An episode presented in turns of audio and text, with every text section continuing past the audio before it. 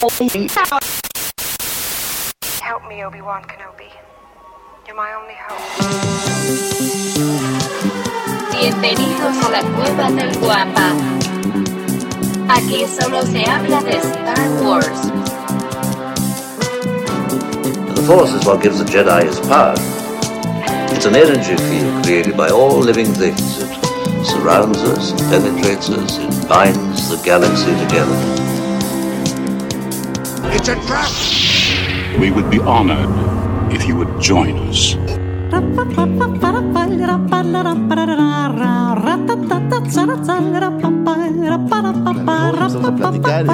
Y literal estábamos bromeando de que, güey, ahí tengo todavía tu figura. Y este. Y pues nos hicimos cuates así de, de celular, literal. Es más, yo nunca los había visto a ellos. Todo era puro celular, güey. Y este. Pues los invité y se descolgaron chido. Sí, qué bueno. neta. Sí, pero mi esposa sí no entendía por qué había ganado el. O sea, de verdad.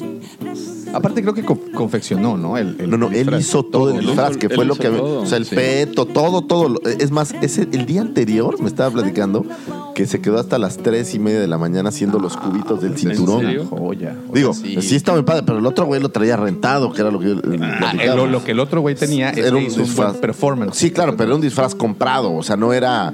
No era Sí, este, sí. él Sí, se puso sí, a claro, hacerlo, claro, pues claro. es Ah, lo que diferente, vale ¿no? la pena es que lo hizo. O sea, Eso es lo que a mí me gustó mucho más.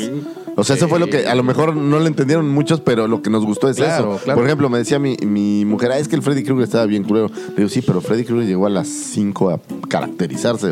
Cinco a las bueno, a las- cuatro y o sea, media estaba ahí. cuatro. Ahí estaba. le echó súper y la ganas. que se caracter- caracterizó de Darth Maul. Ah, ¿qué tal? También. Ella, Ah, pero aparte, ella viajó de la Ciudad de México porque ella trabaja como sobrecargo de Ah, es Aeroméxico. lo que me decías. Sí. y, y- y viajó, bueno, para, bueno, no, no exclusivamente para el evento, pero No, pero se quedó para, se quedó para eso, y, o sea, estaba y- bien. y se Sí, pintó. pero y todo. llegó como a las 8 y se estaba pintando a las Sí. 9 de la noche. Y, su- y, de hecho fue de las primeras, si no es que la primera que se inscribió al concurso. Mira. Desde que, desde que abrimos la convocatoria, se metió Está bien. Entonces, Oye, ¿y sabes qué? ¿Quién no llegó? La Slave Lea, aquí de hecho la Ah, sí, Sí, ya, ya mal. hice ahí los reclamos y las aclaraciones pertinentes. Este, Sí. Me dieron un cacerolazo, por cierto, pero, Sí. pero bueno, averigüé, averigüé el verdadero motivo.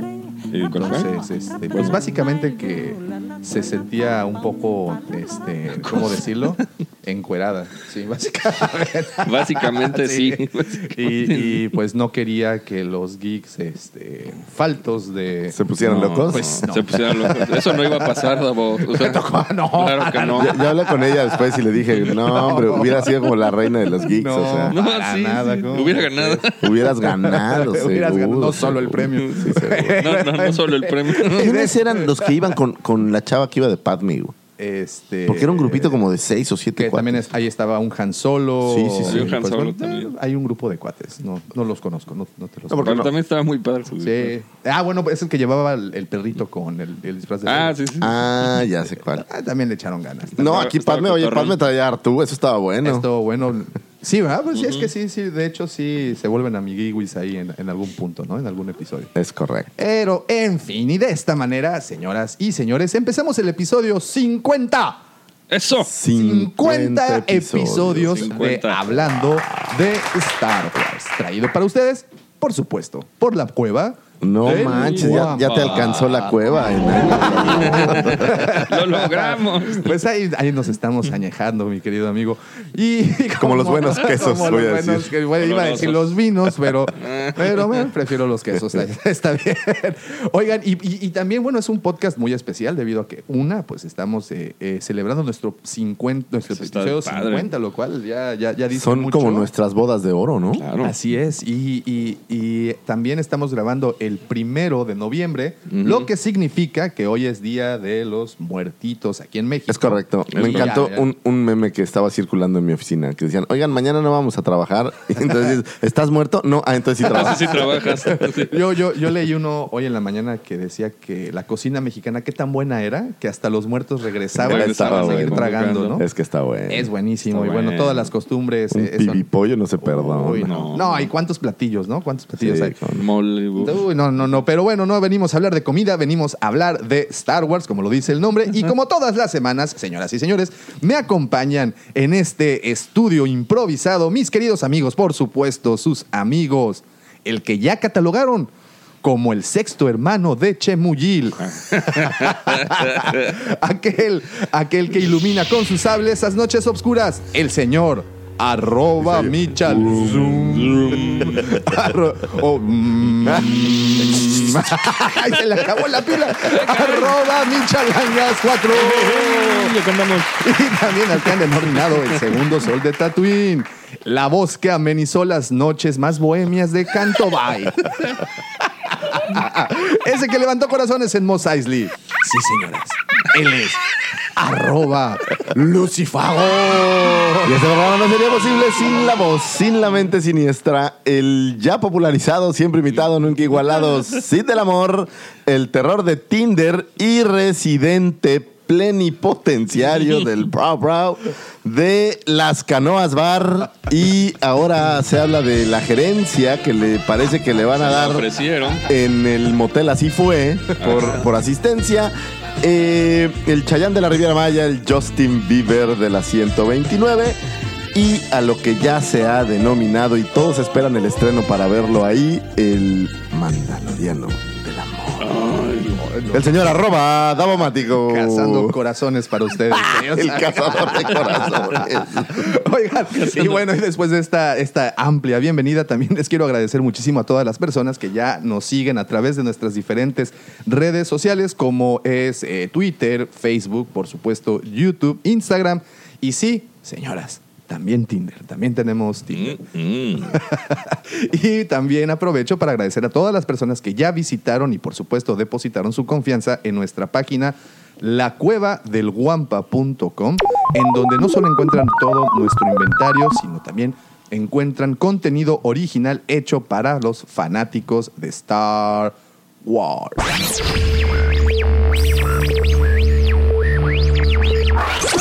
Possibility of successfully navigating an asteroid field is approximately 3,720 to 1. Never tell me the odds.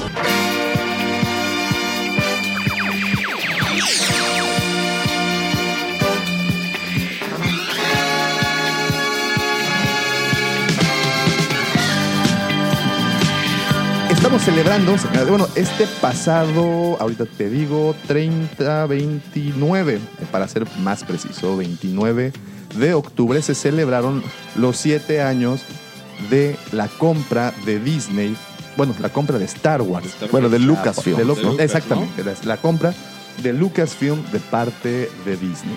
Siete años han transcurrido, queridos amigos, siete años de, de sabores, de agridulces, de este, siete añitos que nos han mostrado diferentes cosas. ¿Y ustedes qué opinan? ¿Qué ha pasado? ¿Les ha gustado lo que estos siete años nos han traído? Yo diría que sí. Claro. Me ha gustado, hay cosas, hay cosas que como siempre, pues cree uno que las podrían haber hecho mejor, pero creo que creo que ha estado bueno. Eh, en lo que a dinero respecta para ellos ha sido un negociazo, lo cual, lo cual creo que para ellos fue una gran, gran, gran compra. Pero a mí sí me ha gustado, digo, creo que, fíjate que en el libro de Bob Es Iger precisamente lo que te iba a preguntar. habla de eh, la razón de Lucas para vender, que cuando empezó a, a meditar esta idea, pues le dijeron, oye, pues este cuate jamás te va a vender, o sea, ¿por qué te vendería esto? Y la realidad es que cuando se sentó con él, más que nada le habló de, de tu legado. O sea, estás hablando de que si a ti te pasa algo y no haces nada, Ahí se va a quedar. eh, ahí se va a quedar. Claro. Y aquí con el brazo de Disney, pues tu legado va a continuar, ¿no? O sea, Sí. Star Wars no se va a morir nunca. Y, y esa fue, parece ser que una de las grandes motivadores para que Lucas vendiera. Que, que curiosamente, fíjate que, bueno, yo, También. yo opino eso. Ajá. Eh, creo que si en, en manos de alguien, o sea, se pudo haber quedado esto, creo que pues Disney o la compañía Disney fue, digamos que de lo mejor que les pudo haber pasado. Porque tienen, como bien dices, la fuerza, tienen el músculo para poder sostener, para poder llevar y crear cosas, y lo han demostrado. Y ahora te voy a platicar, ¿sabes qué es bien interesante? Uno cree que cuando hablas de esta, compró una compañía, por ejemplo, cuando compraron a, a um, la ¿Marvel? No, no, no, a la- bueno, también Marvel, pero la de ¿ESPN? Steve Jobs. Ah, ok, ajá, eh, Pixar. A Pixar. Pixar. Uno piensa que, ah, ya llegó esta gran empresa y compró a Pixar. Pero parte de las compras estas impresionantes siempre tienen que ver con acciones en el caso de, de Estados Unidos. Entonces, a la hora que compran Pixar, eso convirtió a Steve Jobs en un accionista de Disney. O sea, es decir, no es como que ya compraste No, Pixar y ya se acabó el rollo con los dueños anteriores. No, Claro, espérame claro. siguen estando ahí. Lo mismo pasó con Marvel, lo mismo pasó porque Marvel, por ejemplo, pues Marvel era, era eh, manejada por un, me parece que era ex militar o algo así, y era un tipo muy duro. Pero a la hora que, que les explican, a ver, yo no quiero cambiar el universo de Marvel, yo quiero hacerlo mejor. Entonces, no es como que desaparezcan estas figuras o estas, estas entidades, siempre van a estar ahí eh, apoyando desde, digamos, otra trinchera, ¿no? Ok. Aparte, digo, de, aparte de, de la vista de los fans, digo, había pues, episodio 1, 2 y 3 y luego hubo una sequía, ya no había nada, ¿no? Entonces, digo, viendo lo de que lo toma Disney, pues sabes que de entrada viene para adelante un montón de películas, un montón de productos, un montón de cosas que para los fans, pues, pues ya no hay sequía, ¿no? Ahora sí está padrísimo. Eso es, eso es un muy buen, muy buen punto. Platicábamos hace, hace tiempo de la llamada época oscura de Star Wars, en donde de 1986 me parece que sale la caravana del valor de los Ewoks hasta, el, hasta 1900 prácticamente 99 Así es. pues fueron más de casi 13 años de no saber absolutamente nada. Que sí había eh, cómics, videojuegos, Sí, se pero, hacían cosas en menor escala, pero diría yo. exactamente, pero no pasaba de ahí. Lo hablamos, bueno, nos- nuestra especialidad, que son las figuras de acción, pues hasta 1995 vinieron a, a- a sacar esta muy peculiar línea de que me llevé, un- Power of the que me llevé un fiasco justo esta semana con Ah, sí, es. Como les he platicado, voy a cambiar de casa. Y estaba reinventariando todo para analizar. Y yo tenía mi colección de Power of the Force y era muy feliz porque tenía todas las figuras de Power of the Force, según yo. ¿Qué crees? Pero empecé a, reclasificar y pues sí, tengo todas, pero las variantes no tengo todas. Oh. O sea, son, ya saben, son sumamente listos. Sí. Pero hay una... Empieza Power of the Force con la versión roja. De- y tenían una foto del personaje. Luego tiene la versión roja, foto del personaje, pero la foto es en holograma. Hicieron algunas piezas. Después viene la versión en verde. La versión en verde ya venía con holograma. Pero ¿por qué no después sacamos la versión verde con foto en vez de holograma? Claro. Y después sacamos la versión que trae el freeze frame, que es esta diapositiva. Después sacamos. Y, y están editando las mismas otra vez, pero con esto, ¿eh? Después sacamos la versión que traía el flashback foto. Y es que es como persianita. Así es. Y terminamos con una. eh, creo que son como 15 o 16 figuras que traían ya el primer Comtech o el primer eh, Comlink Sí, sí, sí. eh, incluido. Entonces, te voy a poner un ejemplo bien fácil. Me di cuenta que a Hammerhead aparece en, en todas las anteriores, salvo las de Comtech y las de Flashback Photo. Y yo tengo dos de cuatro, ¿no?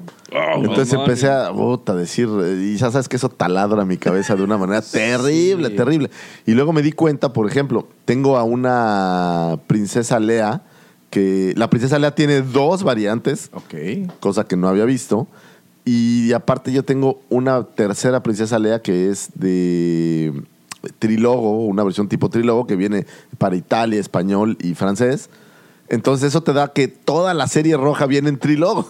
Pues no O te sea, vayas, son más- no te vayas más tan, y más y más, tan ¿no? lejos. Eh, sacamos un video de las variantes de Luke eh, Farmboy y tan Ah, sí. solo en, en Power of the Force tiene nueve ediciones. Claro, está el Solo. floppy hat, está el... O sea, no, no es... O sea, es- sí fue, sí fue una, una serie. Y, y bueno, y hablaba de la época oscura, porque pues sí, desde que Kenner dejó de editar los, los- las primeras líneas, que pues es de ahí sale uno de los santos griales de, de aquí de la cueva, que es Blix, precisamente, con la, con la serie de Droids, que fue la última que se, que se realizó para esa línea, que sale aproximadamente en el 84, 85, güey, ya al 85 final. Entonces significa que se aventaron 10 años de no editar absolutamente nada. Que fue también ese, ese cambio eh, entre, entre Kenner, Luego pasó Tonka, porque incluso en algunas de las de los cards de Power of the Force todavía aparece Sí, la leyenda de Tonka. Y que bueno, creo que también pertenece a General Sí, Mills. era de General. General. Mills. Pero muy chistoso, digo, Tonka lo, lo- lo- la mayoría de nosotros lo ubica por los carros. Los carros por- grandes, o ajá, sea, por los tipos carros de uso rudísimo. Exacto, ¿no? De, de, de- de construcción. Yo tenía un.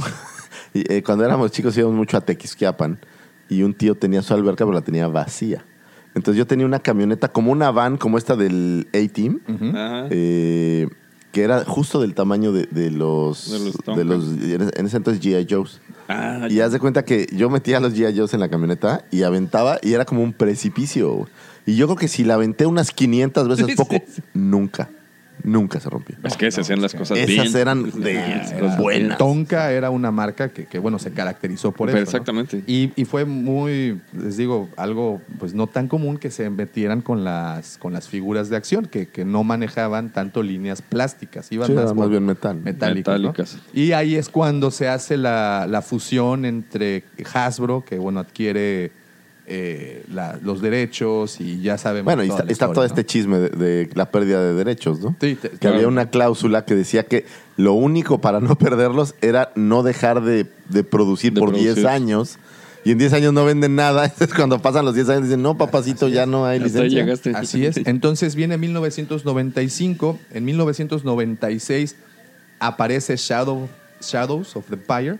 Eh, una línea incluso que salió en la misma de Power of the Force. Bueno, o, bueno fue lo. Nomás la caja morada. Así la es. cajita morada. que- Eh, pero bueno, también tenían la misma fisionomía los, los- las figuras.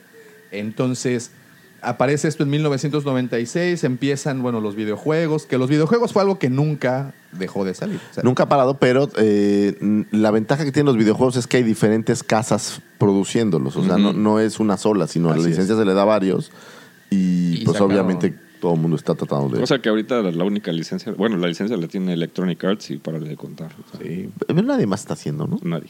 No, pero por ejemplo estos juegos Bueno, de, este, por ejemplo. del celular son de... O, Claro. o los de. Ah, bueno, los Sphero, los que son móviles con el celular, eso sí, no. O sea, pero no sé si entra en la categoría de videojuegos pues, o es Pues yo- juguete. Yo, pensaría que sí, ¿no? Pero, pues. Ya es, es que ya es una mezcla. Exacto. Así es. Es Y, que ya y mezclas sí. todo. Y bueno, los videojuegos sí fueron lo, lo- lo más constante, ¿no? Lo que sí. Que por cierto, ¿eh? ya puedes bajar el Jedi Fallen Order. Ah, ¿ya le diste? Tratas de entrar y te dice que todavía no está Ah, liberado, No, pero ya lo puedes bajar, Ya güey. está, ya está. Y de hecho, esta semana también, digo, y es otra de las notas, también apareció un tráiler aumentado. Ah, de- sí lo vi. El de, Sí, el pues, de- pues yo por eso lo bajé. Bueno, ¿eh? En Xbox, que- no, en Xbox ya, ya lo compras, lo bajas. Entonces, ¿cuál es la ventaja? Está que, bloqueado. que, nada más el día que se libera ya se desbloquea. No es como que estás esperando para bajarlo el, el mero día Ajá. y entonces tienes que esperar una hora en lo que baja, ¿no? Sí, Sí te va bien, porque- No, digo, a mí que me gusta bajarlos y que no compro en físico el juego. Claro. No vas a pelearte a las tiendas, sino ya dejas el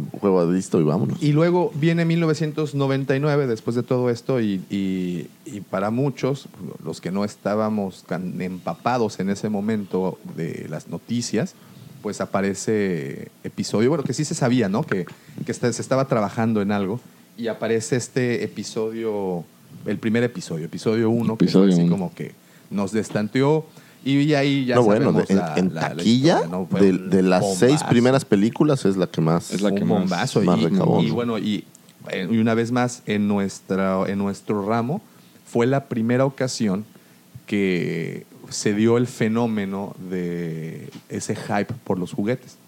Recordaremos, hay, imágenes eh, icónicas, por decirlo así, eh, donde hay colas o filas Sí, fuera de Toys R Us. Y fíjate que Por eso. ese- esos juguetes, esto tampoco es tan, tan popular, pero eh, los de juguetes del episodio 1 tuvieron unos eh, sneak peeks en todavía Power of the Force 2. Correcto. Pero ya que salen los juguetes del episodio 1, vienen con Com, eh, Comlink o Comtech. Y curiosamente en Canadá no había esta tecnología, güey. Entonces, en vez de eso, para las versiones canadienses, le adicionaron un Battle Droid.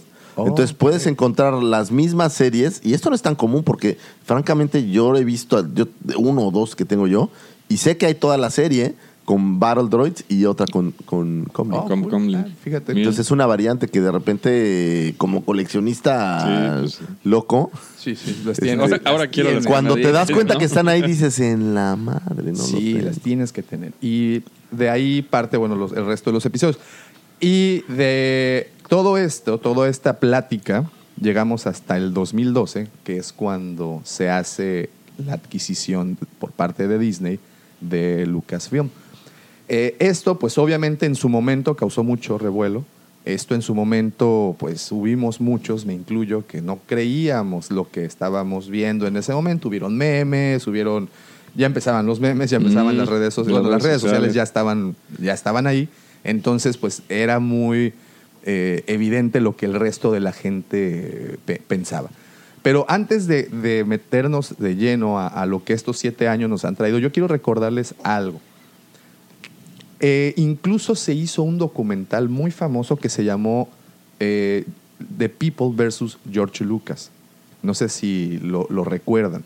Se hicieron cosas de ese tipo porque los fans, los fans eh, de vieja escuela, aborrecieron las precuelas y dijeron que eso había hecho, bueno, un...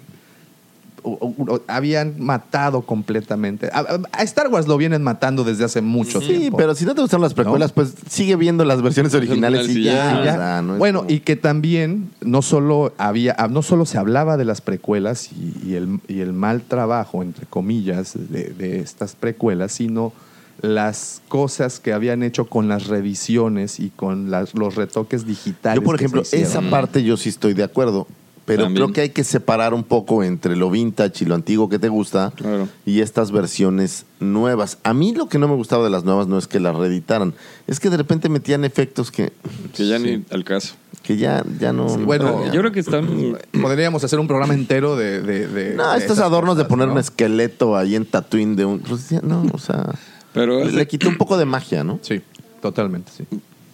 Pero están, están perdiendo el punto de que. O sea, de que atacan a Lucas y hicieron una porquería. Cuando, si lo ves del otro lado, fue un pionero de, del, del, de- del cine digital, por decirlo de alguna manera.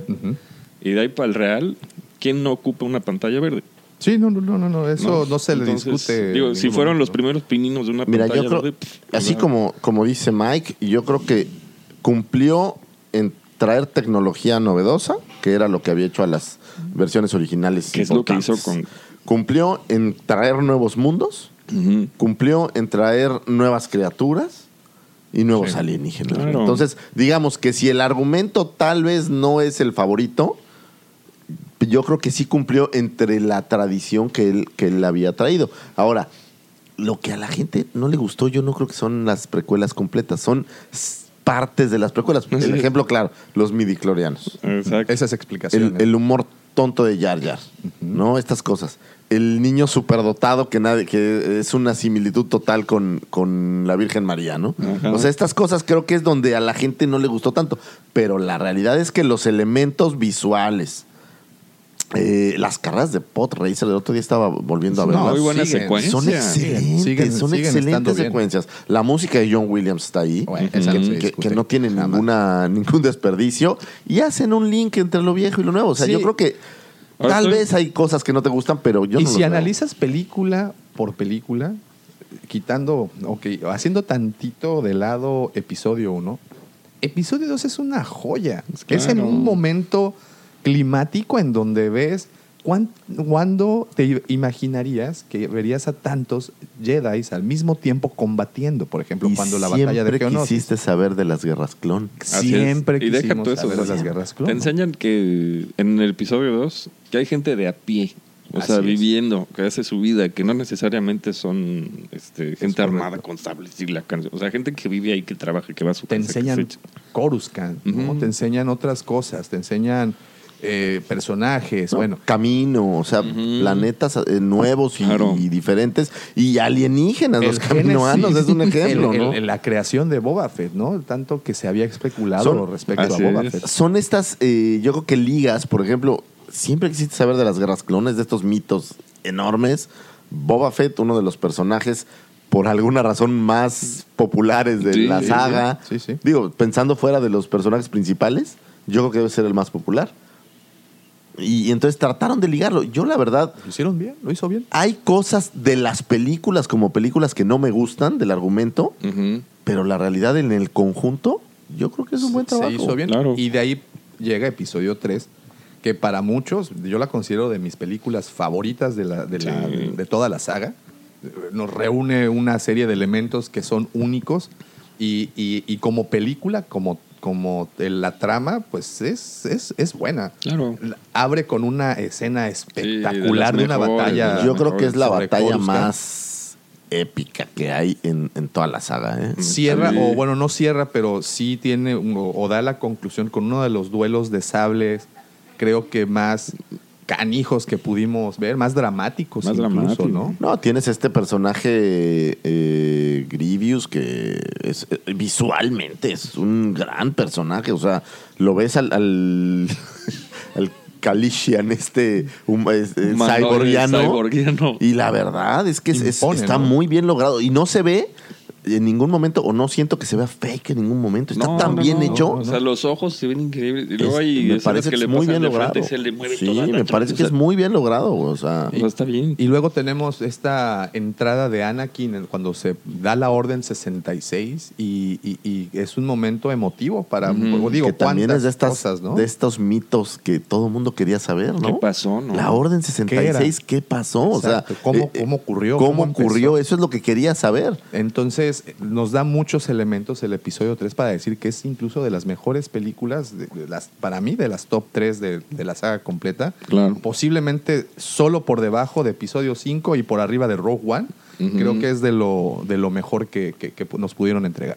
Y bueno, terminamos con esto y esto pasa en el 2005 y del 2005 al 2014, que es cuando se estrena The Force Awakens, eh, pues otra vez no, tuvi- no tuvimos esta sequía porque nos entregaron Clone Wars, la serie animada, bueno, primero la película y Así es. después la, Sí, animaciones la- hubo la serie. bastante, ¿no? Sí, animación, sí.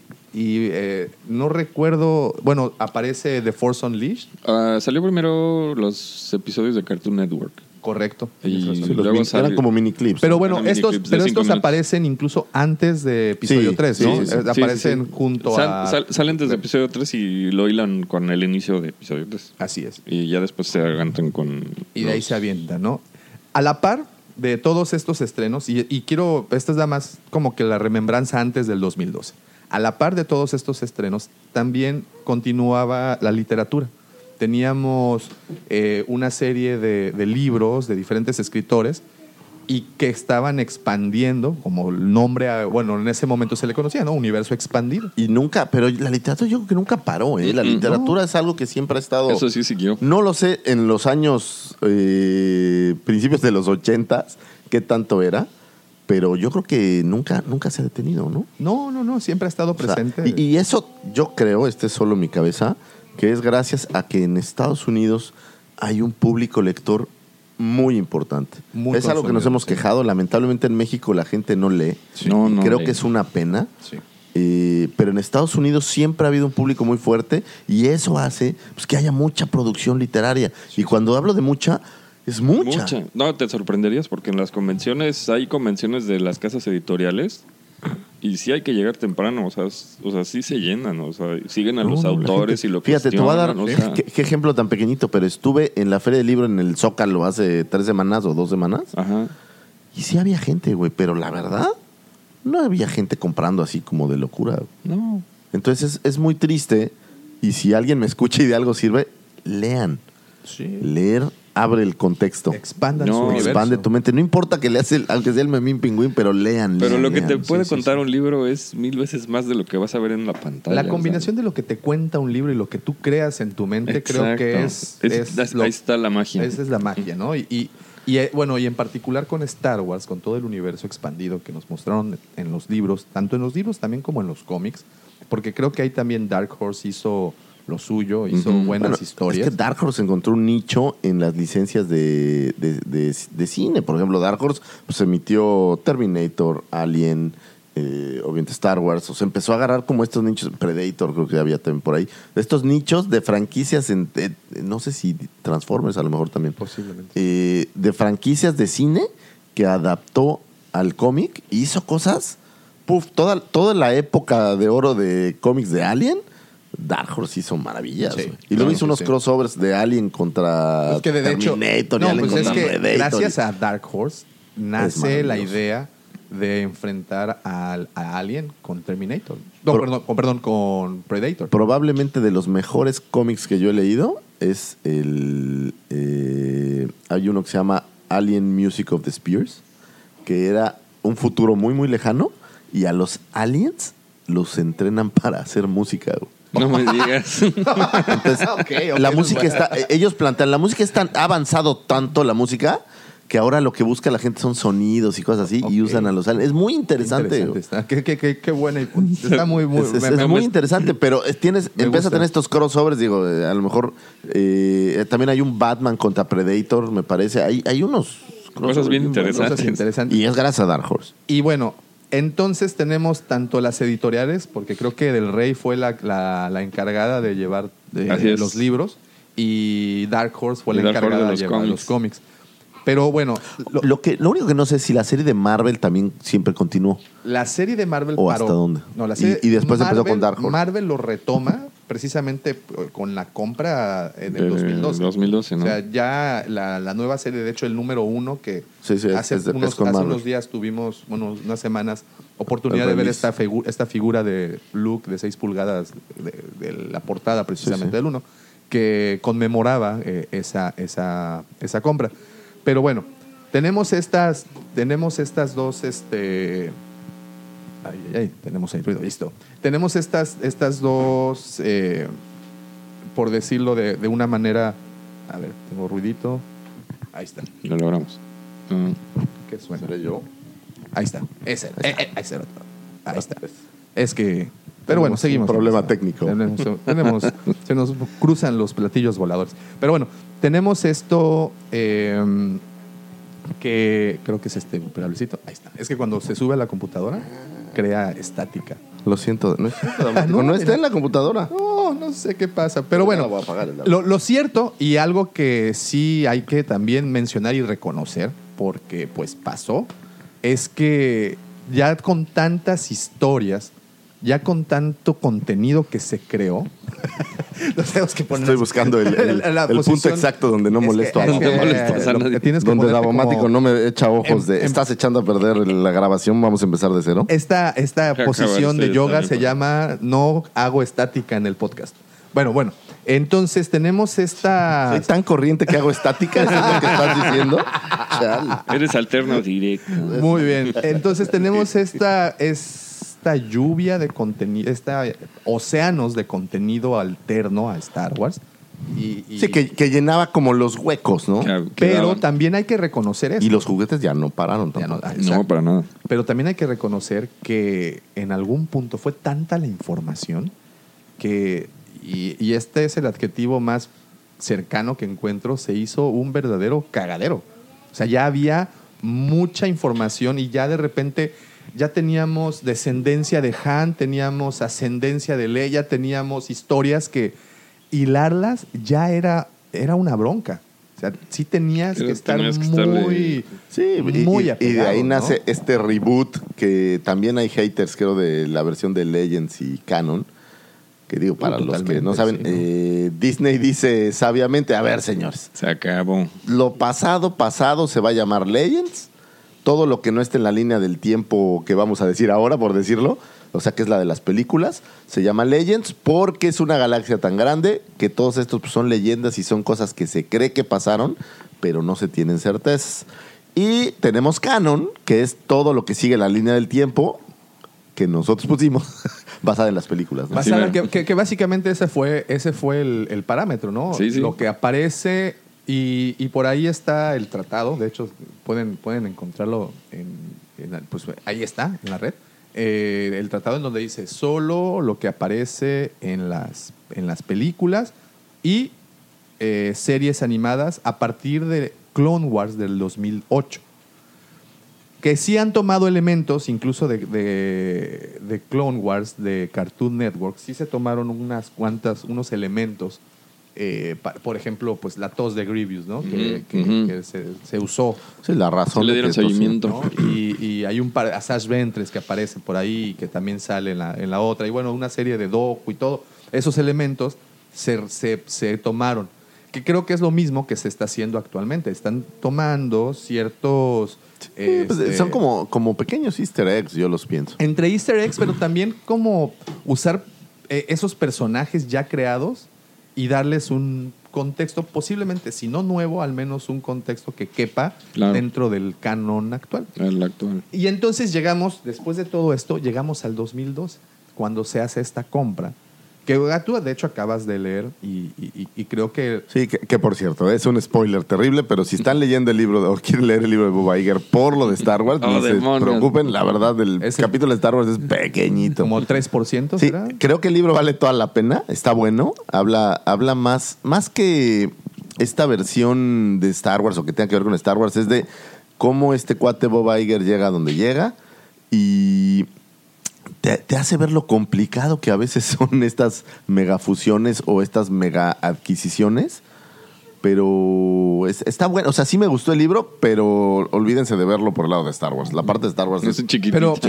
y, y aquí lo interesante es, que, como bien decías al principio, eh, eh, fue un tiro al aire el decir que Lu- Lucas vendería la licencia, ¿no? Fue un tiro al aire, pero ¿sabes dónde?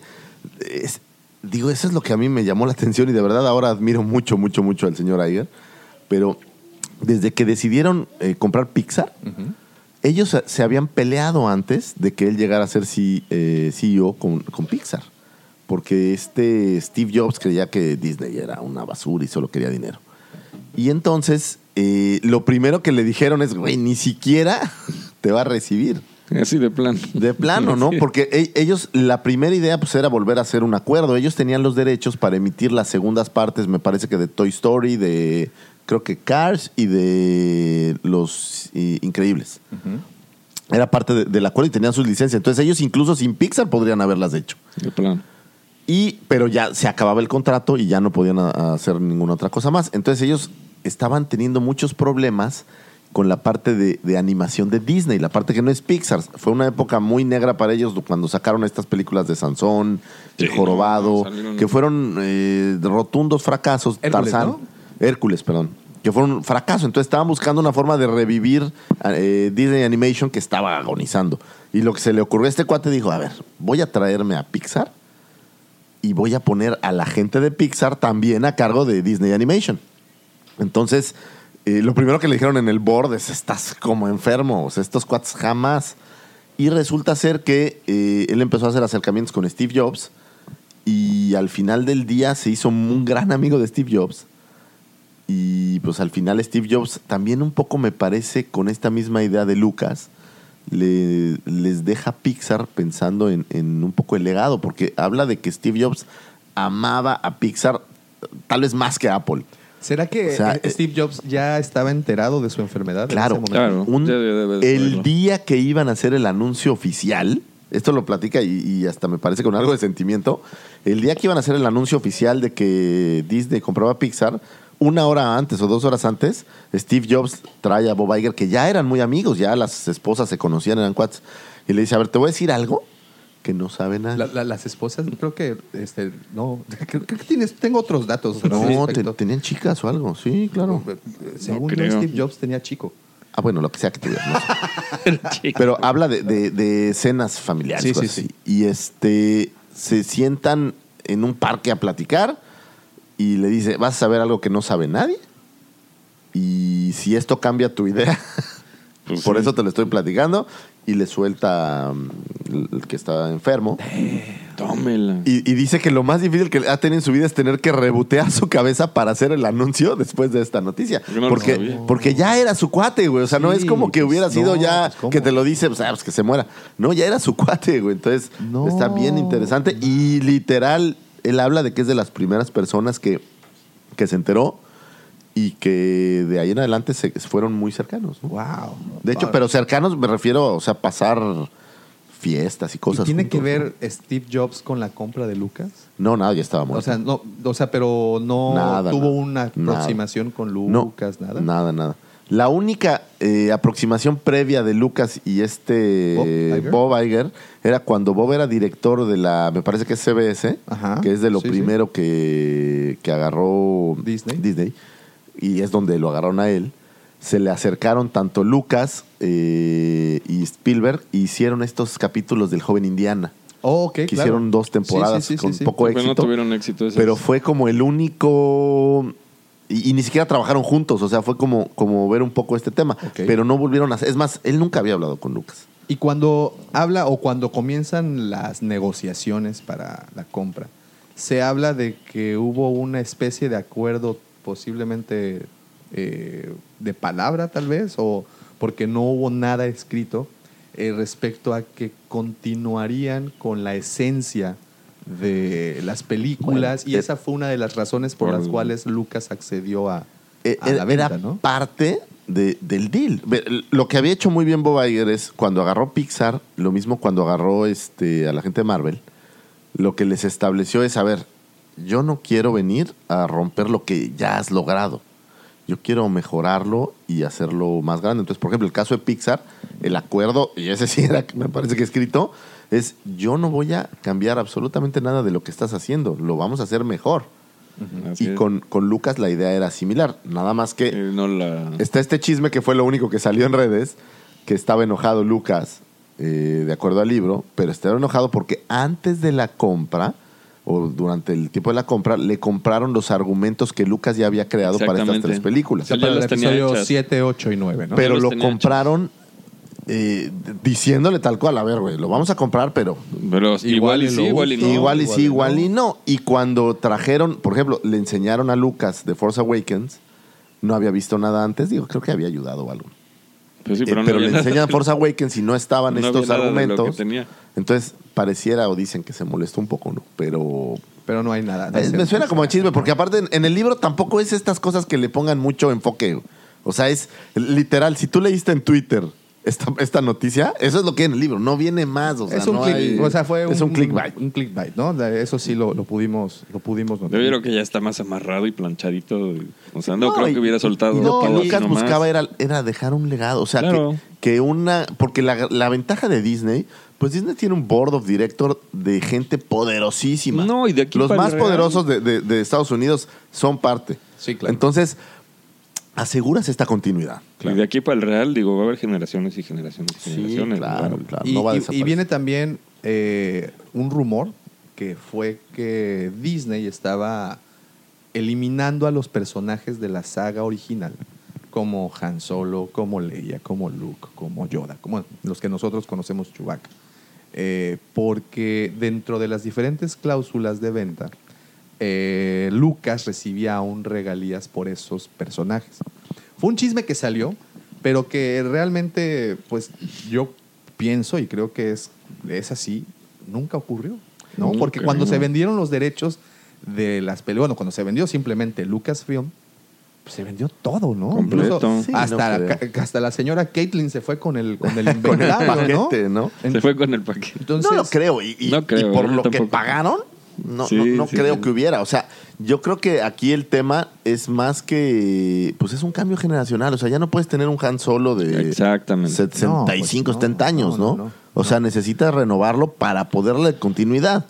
Sí, si no, pues es como Indiana Jones, pues no puede haber otro Indiana Jones. Mira, a mí de las cosas que O sea, más no, me- el hijo, pues no nunca iba a jalar. O sea, no, No, es no, Indiana no. Jones. De las cosas que más me llaman o me motivan al futuro es este ya quitando la saga, se terminó, se acaba el 20 de, no- 20 de diciembre y hasta ahí carpetazo, bye. ¿Qué van a hacer nuevo? O sea, yo creo yo creo que está bien interesante, o sea, ¿qué Que- van a que presentar? aquí ¿Qué viene nos un- van a Sí, eh, esto lo tengo ahorita en un, en un pin por acá, para otra nota. Eh, ya nada más, bueno, para, para continuar con esto de la, de la venta, compra hace, hace siete años. Siete, Siete años, ya. ya. Se va Creo rapidísimo. se va muy rápido, pero creo que, y de nueva cuenta, eh, si pudo haber caído en manos para, de alguien para continuar un legado de ok, no voy a usar la palabra calidad porque es muy subjetivo el decir, para, para mí lo tiene, para mí tiene calidad lo que Toda están haciendo, ¿no? Para Todo. otras personas no, entonces por eso no quiero abrir este debate, pero si alguien tiene el poder económico, creativo para poder continuar esto, eh, ha sido Disney. Y la muestra, o prueba, perdón, la tienes a la mano. La literatura ha continuado. Claro. ¿Y, y de qué manera? ¿no? Los nuevos libros, las nuevas, por ejemplo, Timothy Zahn fue alguien que se quedó, que estaba previamente con, con, bueno, con lo anterior y, y continuó con el nuevo canon al grado de que ahora Tron es uno de los personajes más queridos Claro. y que no, por cierto, más que en Rebels y, y- Y y no ha aparecido. Y yo te puedo garantizar que eventualmente va a haber algo, ¿no? Sí. algo de eso. algo. Sí. Tienes, por ejemplo, Así como de Azoka, que traen este chismerazo.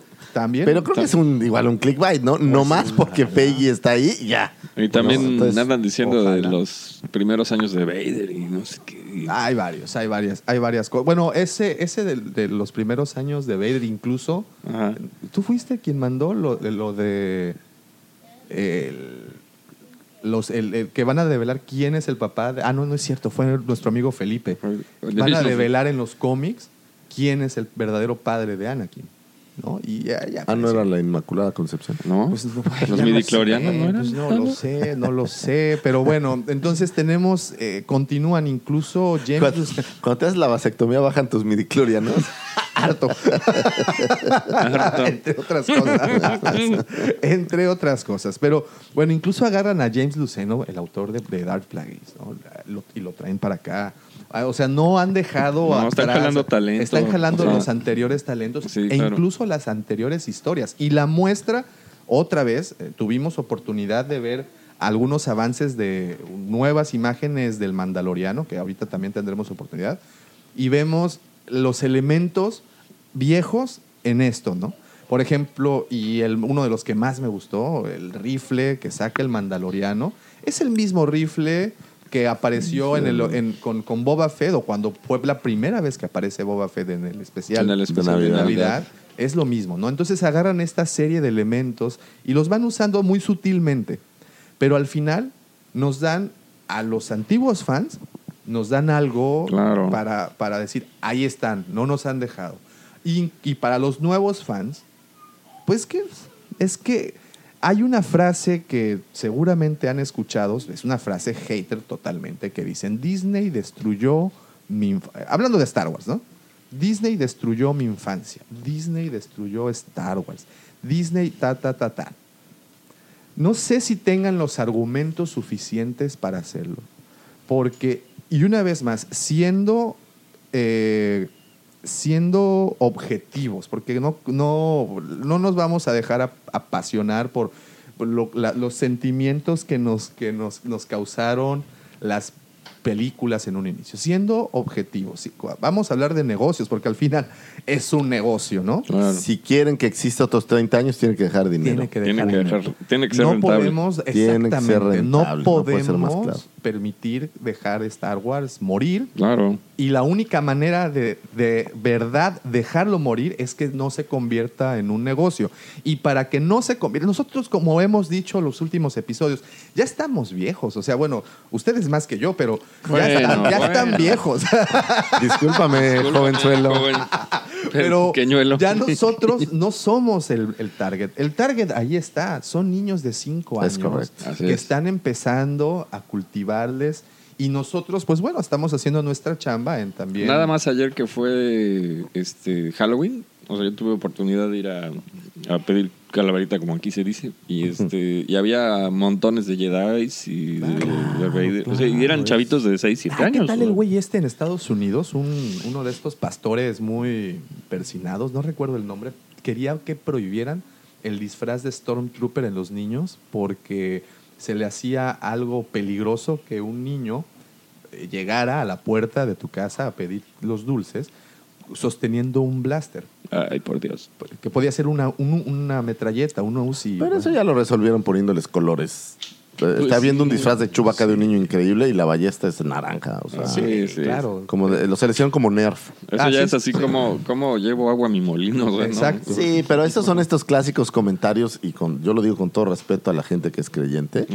pero que, que lo que generan exacto, son como clickbait. Sí, sí, sí. O sea, son muy puristas y la verdad es que, pues, si así va, a esas vamos, pues hay que, hay que dejar de existir. O sea, ya no puedes tener una playera que traiga a una chica porque va a ser obsceno. Pues, no. Sí, e- Exacto. exactamente. Entonces, y bueno, y de nueva cuenta, eh, tenemos esto, esta se celebró, bueno, no se celebró, sino se no, re- recordamos para ser preciso. No, no, fíjate, el 30 de octubre fue la fecha que se cumplieron los siete años de la compra de Lucasfilm y no pudimos eh, dejar pasar la oportunidad de preguntarle a nuestros amigos que si estaban o no de acuerdo Mm. con todo lo que ha ocurrido estos siete años. Entonces lanzamos un par de encuestas. Una fue por Facebook y la otra fue por Twitter. Sorprendentemente, en Twitter tuvimos un resultado muy diferente al de Al Facebook. de Facebook. En Twitter, eh, la, la pregunta, o bueno, la publicación eh, dictaba de esta forma. Un día como hoy, pero del 2012, Disney compraba Lucasfilm.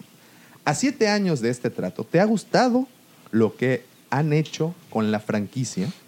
Y sorprendentemente les digo que en Twitter ganó la respuesta sí. Sí, sí, les ha gustado. Hay un par de opiniones en donde pues justificaban el por qué sí les ha gustado. Ahora, por el otro lado, en Facebook, y no sé a qué se deba el fenómeno, quiero pensar... Yo creo que es la generación que Mm, usa yo la creo que sí. O, o eso, o que, por ejemplo, nuestro Facebook en particular está, tenemos más amigos aquí en México y Twitter, pues sí tenemos más eh, amigos en otras partes de Hispanoamérica e incluso en España. Eh, entonces, posiblemente la visión sea, sea diferente. Nosotros aquí en México también debemos de, de aceptar que estamos con ese, ese, ese discurso de, de abajo al hombre blanco, ¿no? O sea, eh, hate, ese sí, tipo de... ahorita está, está, en- está muy polarizado. Está muy polarizado eso y posiblemente ese factor sea un, pues hay un elemento que, que, que incline un poco la balanza. Y lo, les digo que inclina la balanza porque en Facebook ganó no por un 61%, fueron un total de Qué 400, interesante, ¿eh? 400 Sí, está- votos que tuvimos en Facebook. Por cierto, muchísimas gracias a las personas que votaron y, y aún muchísimas más gracias a los que de- dejaron ahí su opinión.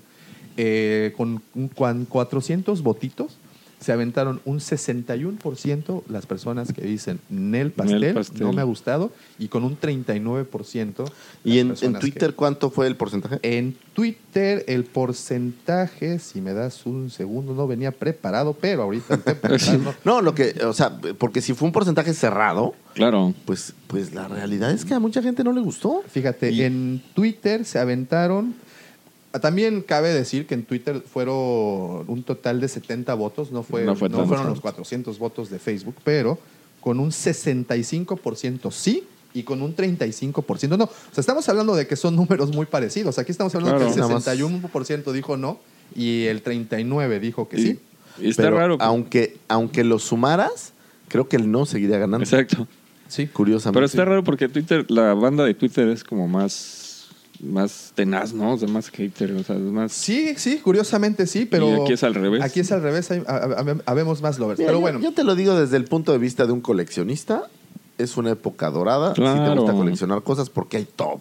Ahora, ¿Quieren, que te puedes frustrar porque el bolsillo es eh, eh, cuchillado cada vez que pueden, sí, pero tienes tantas opciones Exacto. que la verdad es que como coleccionista es una buena época. Es una buena es una muy buena Así lo época Muy buena te, época. te están dando muchas líneas, líneas eh, más caricaturizadas para, para, para pequeños o líneas más serias. Así y, es. Y, y- y quiero usarlo- usar la palabra serio por, por ponerlo de alguna forma, pero como lo son estas o incluso te vas a, que ya no es Hasbro, pero pues ya piezas de más, pues Llamémosle estatuillas. que son- Estatuillas, exactamente. No, hay de todo más- y para todos. O sea, hay rangos, eh, hay para niños serios, o sea, hay Sí, ropa, no, no, no, hay todo. Y, y Yo hubiera querido yo. para la- todos los bolsillos también. Sí, Porque desde tam- o sea, tienes líneas de- tanto económicas como líneas ya, Sí, ya sí, más, sí. más costosas, ¿no?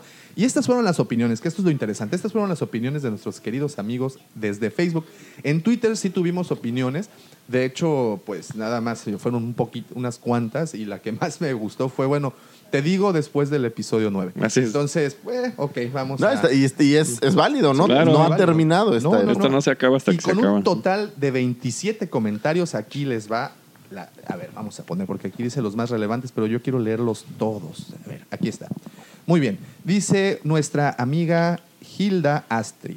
Desde que Disney lo compró, tuve sus, tu- tuvo sus pros y sus contras. Disney es un monopolio enorme, pero sí salvo, sí salvó a Star Wars en muchos aspectos. Y gracias a eso habrá nuevos live actions y tendremos un futuro, la película de Knights of the Old Republic, lo cual siempre soñé con ver en pantalla.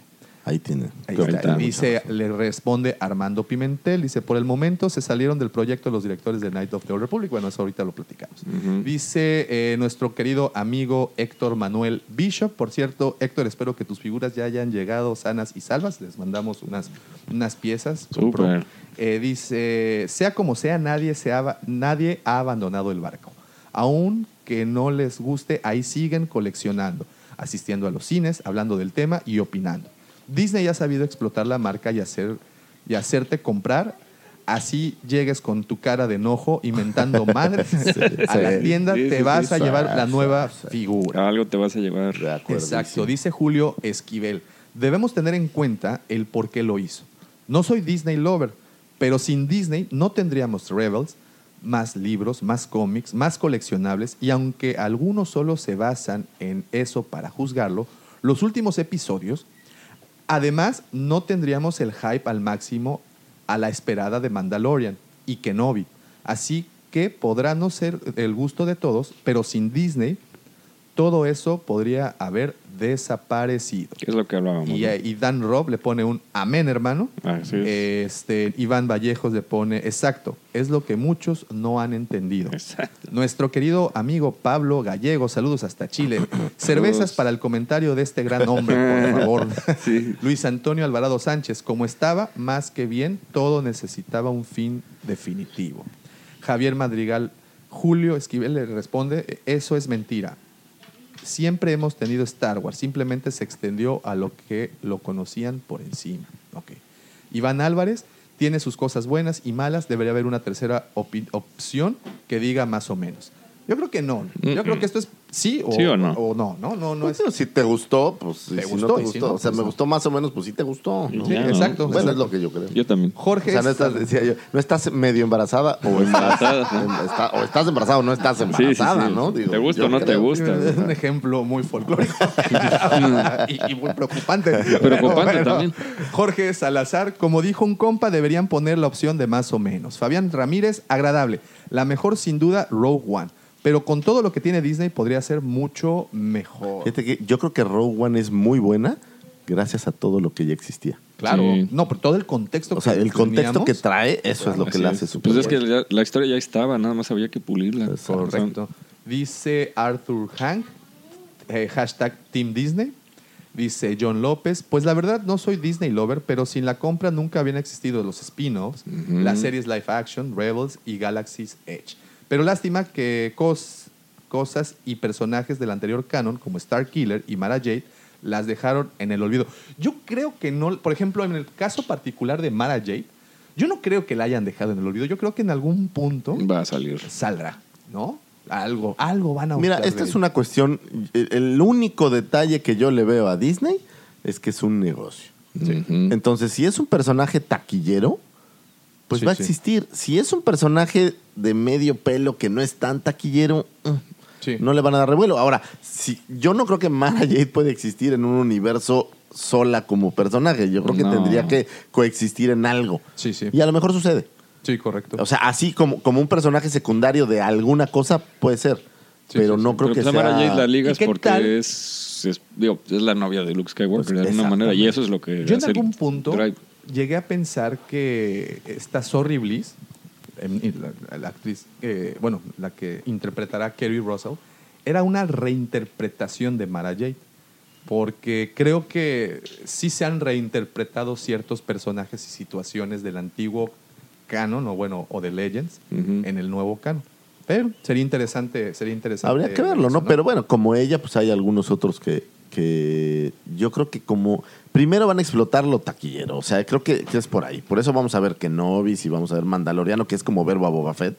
O sea, yo creo que es el personaje que están este, evocando con el Mandaloriano. Sí, totalmente. Y, y después de que explotemos estos personajes, a lo mejor van a buscar otra cosa. Pero yo creo que esto va a seguir evolucionando. güey. Sí. Y yo creo que en 10 o 15 años más vamos a tener nuevos personajes que Claro. tengan su propio hype y van a seguir creando cosas. Porque no es como que la línea del, tempo, del tiempo se vaya a detener. O sea, yo creo que van a seguir haciendo. Claro.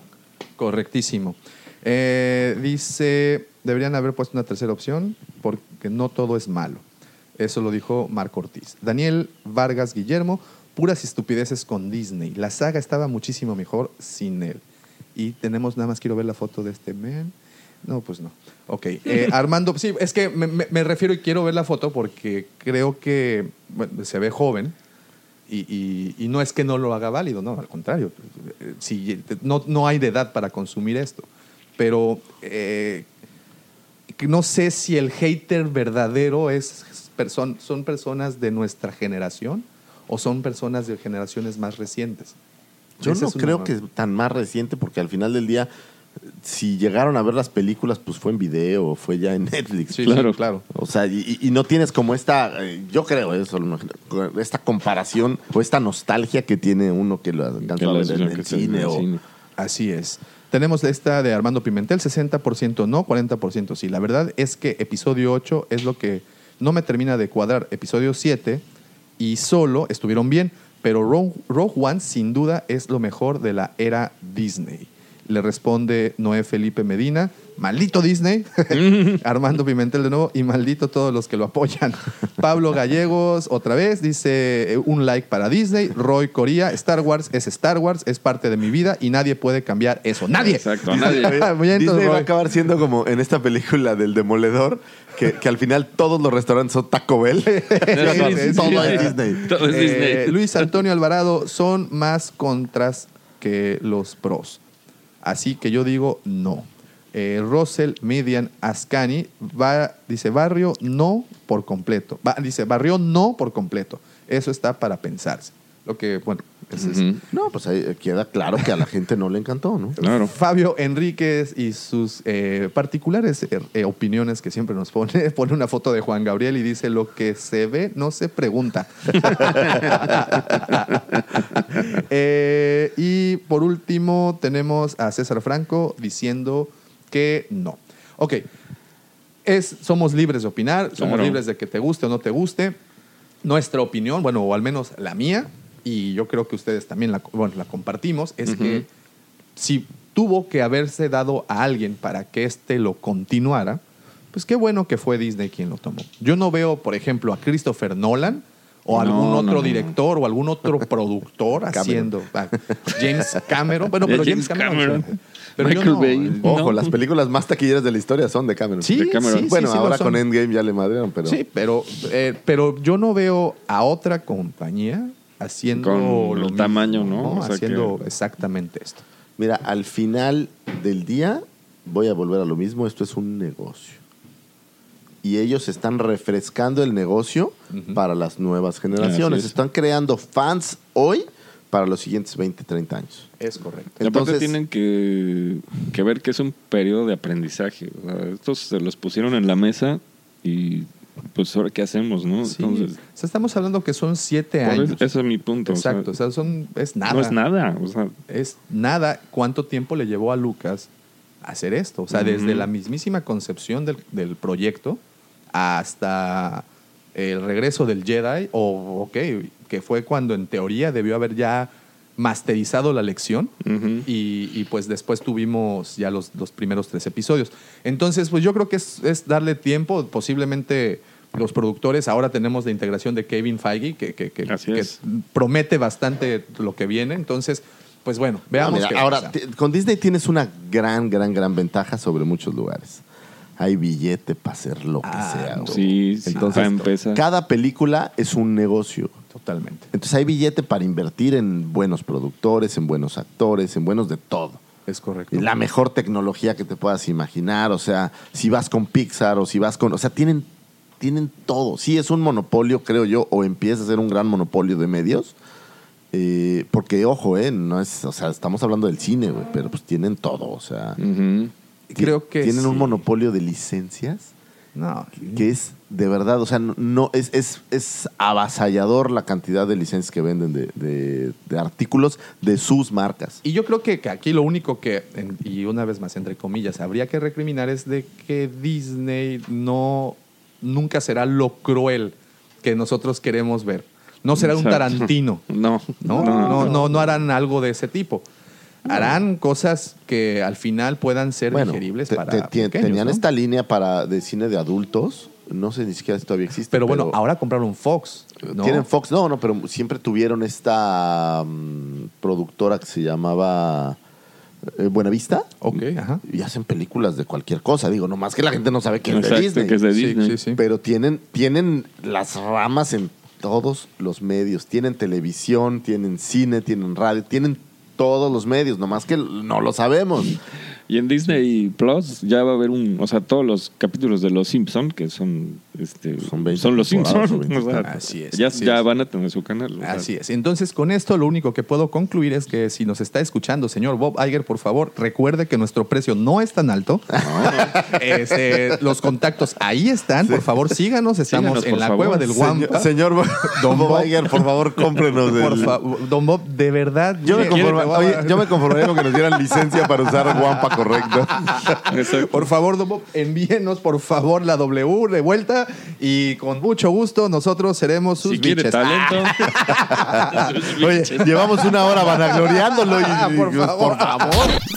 Por favor. Oigan, otra de las cosas que apareció esta semana eh, fue que el señor David Bienoff y D.B. Wise, los creadores, showrunners, no, no creadores, los showrunners de Game of Thrones, se bajaron del barquito de Star Wars. Algo que habíamos platicado en Hasta muchos episodios. Algo que habíamos. Bueno, yo, yo dije, híjole, estos dos.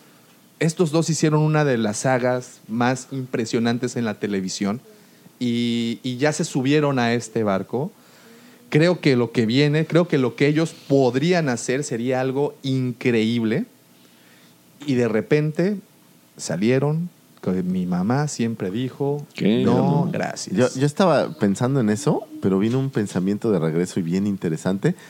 Yo, tú sabes que yo no soy fan de Game of Thrones. La verdad, a mí nunca me atrapó. Pero para ti, fan de Game of Thrones, si están. Porque el pretexto fue que estaban muy ocupados. Si Ujú. están tan ocupados y no pueden hacer Star Wars, ¿qué viene? Ah, es. Ah, esa es la pregunta del millón, Ay, ¿eh? Lucifer. Eso, eso, eso, no me, eso me mantuvo despierto anoche. Eso me mantuvo despierto anoche. Pero bueno, yo te traigo. eh, traté de, investigarle. Game of Thrones. Sí, Híjole. Yo- yo lo único que no, pude no, ver- No, no me hagas, por favor, pensar ahí. Por ahí, este, Los, los- los años mozos de, de Snow. Uy, o sea, no, no. Kathleen Kennedy les dio un bofetadón tuitero. Ujú. O sea, que les decía que, pues, muchas gracias por participar y que lamentaba mucho que se fueran y que cuando su agenda no estuviera tan atascada de trabajo para que le pudieran dedicar todo el tiempo a Star Wars, que eran bienvenidos. O sea, Sí, sí. Sí. entonces. Que aquí la verdad, yo se los digo de corazón, yo no creo que se hayan bajado. No. Ah. No te bajas de No. Te bajan. Eso creo yo, ¿eh? Eso, es lo que yo pienso. Alguien te dice, ah, estás camote, sí. papacito, lo que sigue, órale. Sí, yo, sí, sí. yo creo que sí. Digo, y aparte, digo, Porque tú y yo que fíjate, vimos Game fíjate of esto que te voy a Thrones, decir, ¿eh? Game of Thrones duró siete temporadas, Ocho. ocho, Ocho, ocho, temporadas y fue glorioso por ocho años. Mm, No, pues ya casi la década, No, ¿se Por aventó? eso. Hoy, güey, ¿quién está pensando en Game of Thrones? Este, nadie, Lucifer. Nadie. Yo, No, no, todavía hace pero unos días es mi estaba punto. viendo. Digo, y a lo mejor hay planes y la fregada, pero hoy sabemos que en Star Wars hay vida para 20 años más. Claro. Sí, sí, sí. Entonces, sí, digo, y, y cada quien sus cosas, ¿no? Pero a mí lo que se me ocurre es que les, di- les dijeron, miren, chavos, están muy camote, órale. Así es. Pues mira, aquí te Eso van creo yo. dos de las posibilidades de, de- de este relajito. La primera fue que, pues lo que dices, ¿no? ¿Lo viste en la sombra del imperio? Eh, No, no, no. Tengo mis propias fuentes, Ok. por favor. Tengo ver, mis ver, propias fuentes y son, y son, creo que buenas. Bueno, la primera fue, como bien decías, falta de tiempo por otros proyectos. Y es que resulta que hace ya un tiempo ellos firmaron un contrato con Netflix Así es. por 250 millones de dólares. O sea, tienen... Ahora, Algo que sí hay que aclarar aquí también es que Netflix sí había estado de acuerdo en eh, que ellos, en esperar que terminaran sus compromisos con Star Wars. Sí, pero 250 millones. Sí, es- no esperas no, a nadie, güey. pues es que Regrésame la lana. y no no- Sí, sabemos. claro, no es cambio para las tortillas. Aquí ¿no? es en donde viene esa pregunta, porque también alguien que le entró a la puja fue Prime. Amazon Prime. Ustedes saben que ahorita Amazon Prime está produciendo la, la- la serie del Señor de los Anillos y le están metiendo Bueno. una lanotototota. Bueno, ¿no? el, el señorito dueño de Amazon Prime es- Don- don me Bezos. parece que ya llegó al segundo o tercer lugar del hombre más rico del planeta. Sí, sí, sí. Sí. Y por ahí están Ali. Sí, sí. bueno, ya vendió, pero el chinito de Ali. Y obviamente hasta arriba pues tenemos a nuestro querido eh, el, entre el dueño de Microsoft. Antes.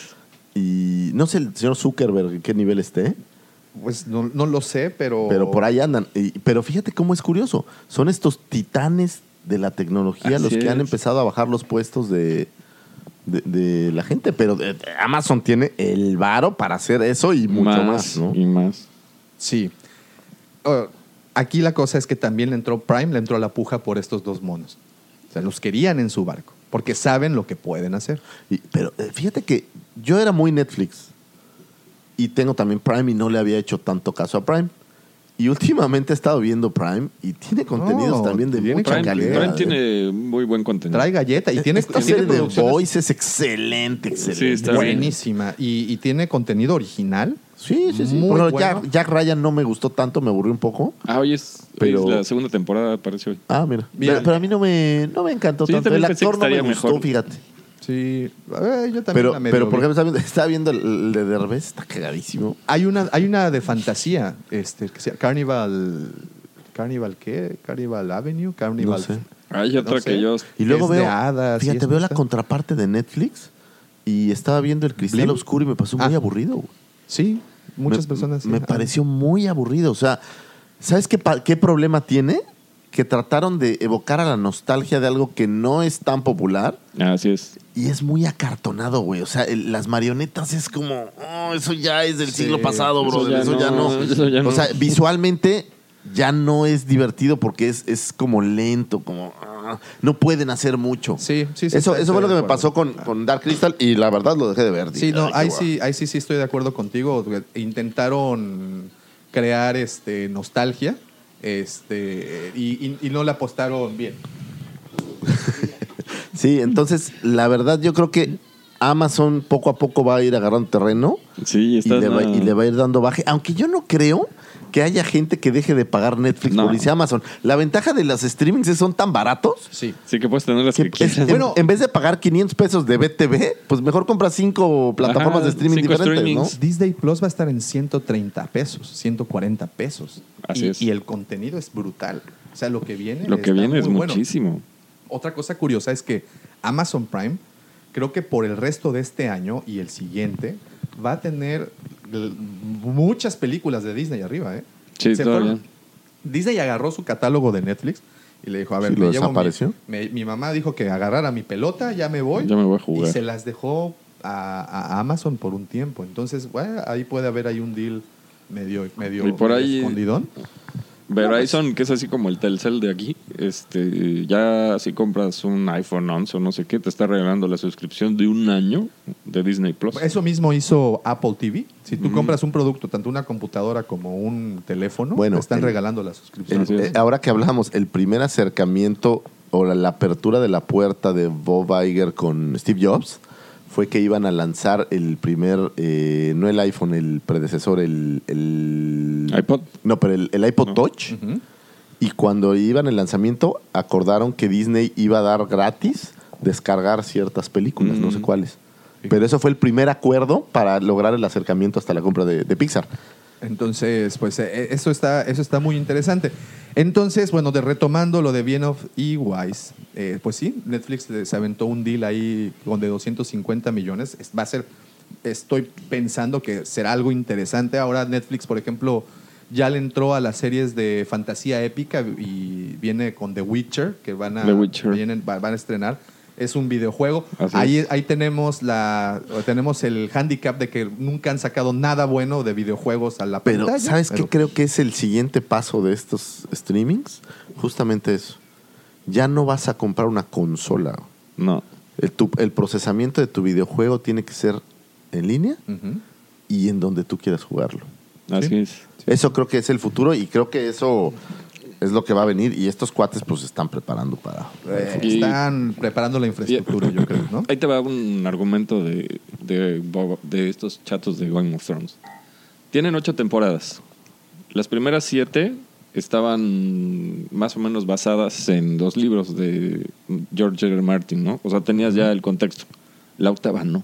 No, no, no. Fue un free for all. Entonces Free for All y ellos estaban encargados de hacer el, todo el libreto, el argumento, todo. Y no les fue nada bien. Que ese fue el argumento Exacto. para que dejara, o sea, para que el argumento inicial fue que hicieron una porquería de octava temporada porque ya querían brincarse a lo que venía con Star Wars.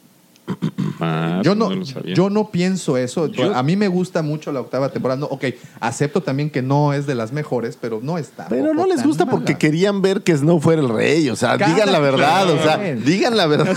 No sean. Pero pues como no Así fue el rey. así, ¿De pues- veras? ¿El pues- niño de la silla de ruedas? Exacto, ¿Es pero por O eso no les gustó, porque les dieron un spin que nadie Que quería. nadie quería. Cada quien teníamos una expectativa. Todo el mundo quería que ¿no? Daenerys sobreviviera y fuera la diosa del mal y matara pero- a todo el mundo, pero Mi punto es, Disney ve esto y dice, la octava temporada les fue mal porque ya no tienen el argumento de los libros y lo hicieron ellos solos. y no están tan Híjole, bien, mano, yo no me voy a aventar un, ba- un tiro al aire con estos güeyes y, a- y arriesgarme a que hagan una cochinada, ¿no? Puede ser. Ah, ah, puede y aquí ser. te va entonces la segunda posibilidad de lo, de- o- de- o al menos la que dieron a conocer de por qué se bajaron del proyecto. Ajá. Eh, si recordarán, efectivamente, ellos eh, recibieron una serie de críticas muy fuertes por la octava temporada. Aparentemente a la gente se le olvidó otras siete temporadas magistrales, pero bueno, ok. Incluso Así no es- se así es el presenta- hate, güey. así. Ese es no el se hate. presentaron en la Comic Con. Ellos tenían un panel de Game of Thrones Ah, no fueron. no fueron a la Comic Con precisamente para evitar toda les- esta este esta disparo de preguntas de hate hacia ellos y eliminaron bueno cancelaron su panel Dime una cosa nada más porque no sé. ¿No existe todavía la conclusión de R. Martin o simplemente les valió más el siglo siguiente? no existe o Ah, sea, o sea, todavía no se libera ese libro. supuestamente está escribiéndolo supuestamente faltan dos libros que no se han entregado incluso ya se entregó una previa que es la casa de, de hielo y fuego y que es como una precuela de la casa Targaryen pero las dos los dos libros finales que es sueños de eh, Una noche de verano. ah, no vientos de invierno y sueños de primavera que son los últimos dos libros no se han entregado aún, entonces ahí es, va a ser una conclusión.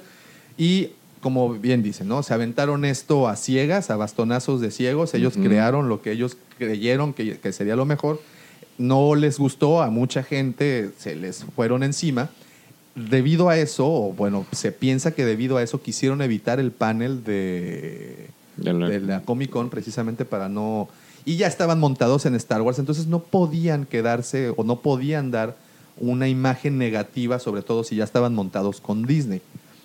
Y entonces muchos han especulado que la razón por la cual se bajaron voluntariamente, lo cual como bien dices Lucy Fagor no, No, creo que creo que haya sido así. tan voluntario, pero que se bajaron del proyecto fue precisamente para evitar el fandom tóxico de Star Wars, porque si hay algo que nos hemos ganado y, y- y- y para muestra la, la hora anterior que platicamos, si hay algo que nos hemos ganado es que se ha- nos han considerado fans tóxicos Sí, desde hace mucho pero- tiempo. Entonces, imagínate que, que esto, eh, tomando en cuenta lo, que lo que ellos hicieron en la última temporada y lo que podrían hacer acá, entonces, no lo sé, no lo sé. Lo que sí sé es lo que dijo Catherine Kennedy. que- Sí, les. ¿Saben qué? Ok, ahorita no, Cuando tengan tiempo, pues vengan, porque pues aquí las puertas Pero están no hace abiertas. ningún sentido y te voy a decir por qué, güey. Tú no contratas a alguien por 250 millones de dólares a ver si tiene tiempo. Exacto. Eso no tiene sentido, güey. Bueno, pero, pero los Yo creo 250 millones los dio Netflix. Por eso, pero Disney no les dio nada. Nada. No, no, no, no, no, no había. eso, bueno, eso lo no sé, sabemos. No lo no lo sabemos. sabemos. Tú, tú no haces eso en estos. Y eso lo aprendí en el libro de Bob Iger. Tú no das estos pasos sin guarache. No, no, no eh, anuncias Estos saltos de fe cosas, anunciando que vas a tener estos güeyes sin que haya condiciones y sin que sepas. O sea, eh, que ellos sabían que estaban ocupados o no. Claro que sabían, hombre, sabían todo. Pues es que, Yo sí, creo que los corrieron y eso. Ese tweet del- de Caitlyn. Kennedy, o sea, es O- toda la cacheta así de sáquense. O, claro. o, o también puede ser que están dejando que se maduren un poquito más. Pues y que están- vayan, vayan y, y- y hagan sus cosas en Netflix. Ahí foguense un poquito más. Y cuando regresen, pues vamos a tener a dos eminencias en la producción. ¿Sabemos qué van a hacer en Netflix? No sabemos. Esto es, es lo que decía Lucifer hace un rato. Si esto me emociona mucho, porque lo que hagan, del corte que sea, creo Ajá. que puede ser algo muy prometedor. Ahora, lo que sí sabemos también, y es porque dieron una pseudo entrevista, unas declaraciones a la publicación Var- Variety, eh, y hablaron de lo que iban a hacer. O sea, nada más dijeron, mira, esto es lo que, pues, lo que traemos. esto es lo que, lo que posiblemente íbamos a hacer. Entonces, eh, hablaron de, eh, este, nosotros habíamos platicado de que iban a ser los eh, responsables de llevar The Old Republic a la pantalla. Exactamente. ¿No? Eso es lo que, eso era lo que, lo que habíamos platicado. Pero resulta ser que ellos se iban a basar en una historia que sucedería 25 mil años antes de la batalla de Yavin con la creación del primer templo Jedi en Acto y por ahí era la línea que ellos trabajarían. Lo cual se me hace algo Mm. interesante de cierto punto de vista y, y- y- y- y muy arriesgado también. ¿no? Porque, Mm, Yo pues, un poco aburrido, ¿no? O pues sea, es que, que ¿Qué la, puede- la mismísima concepción de los Jedi. Así. Sí, pero mira, yo, yo te voy a decir por qué no me atrapó, no me atrapó Game of Thrones. Me parece que es muy lento al inicio. Y creo que para eso es perfecto para algo lento que después se vuelve muy, Exacto. muy rebuscado, ¿no? Creo yo. O sea, ellos, por ejemplo, Game of Thrones, y no sé si es ellos o es Martin, pero yo creo que si tú ves la octava temporada, es muy difícil entender ¿Qué es lo que que, pasó? que eso creo yo que es, es un error en este tipo de series. ¿eh? Si lo haces tan complicado, no tienes los fans del futuro, solo tienes los fans actuales. Sí, correcto.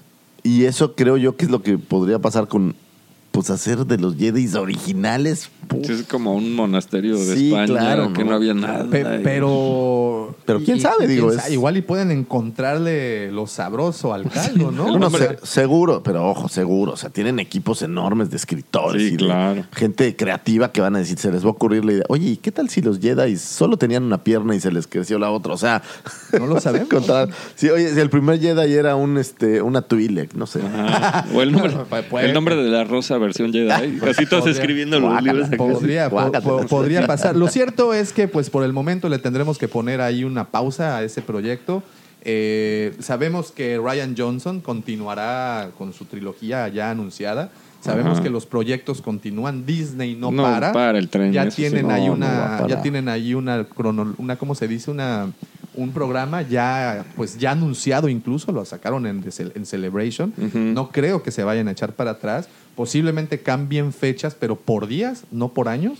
Y pues ya está estipulado de aquí al 2027 tendremos una trilogía, sea cual sea. Tendremos también, pues obviamente. Pero yo creo que ya lo saben, ¿eh? yo no creo que sea sea cual sea. O sea, No. ya están trabajando en ello y pues es cuestión básicamente de aclarar. ¿no? O sea, no te dicen el dato porque a lo mejor lo que sí no tienen es el nombre claro.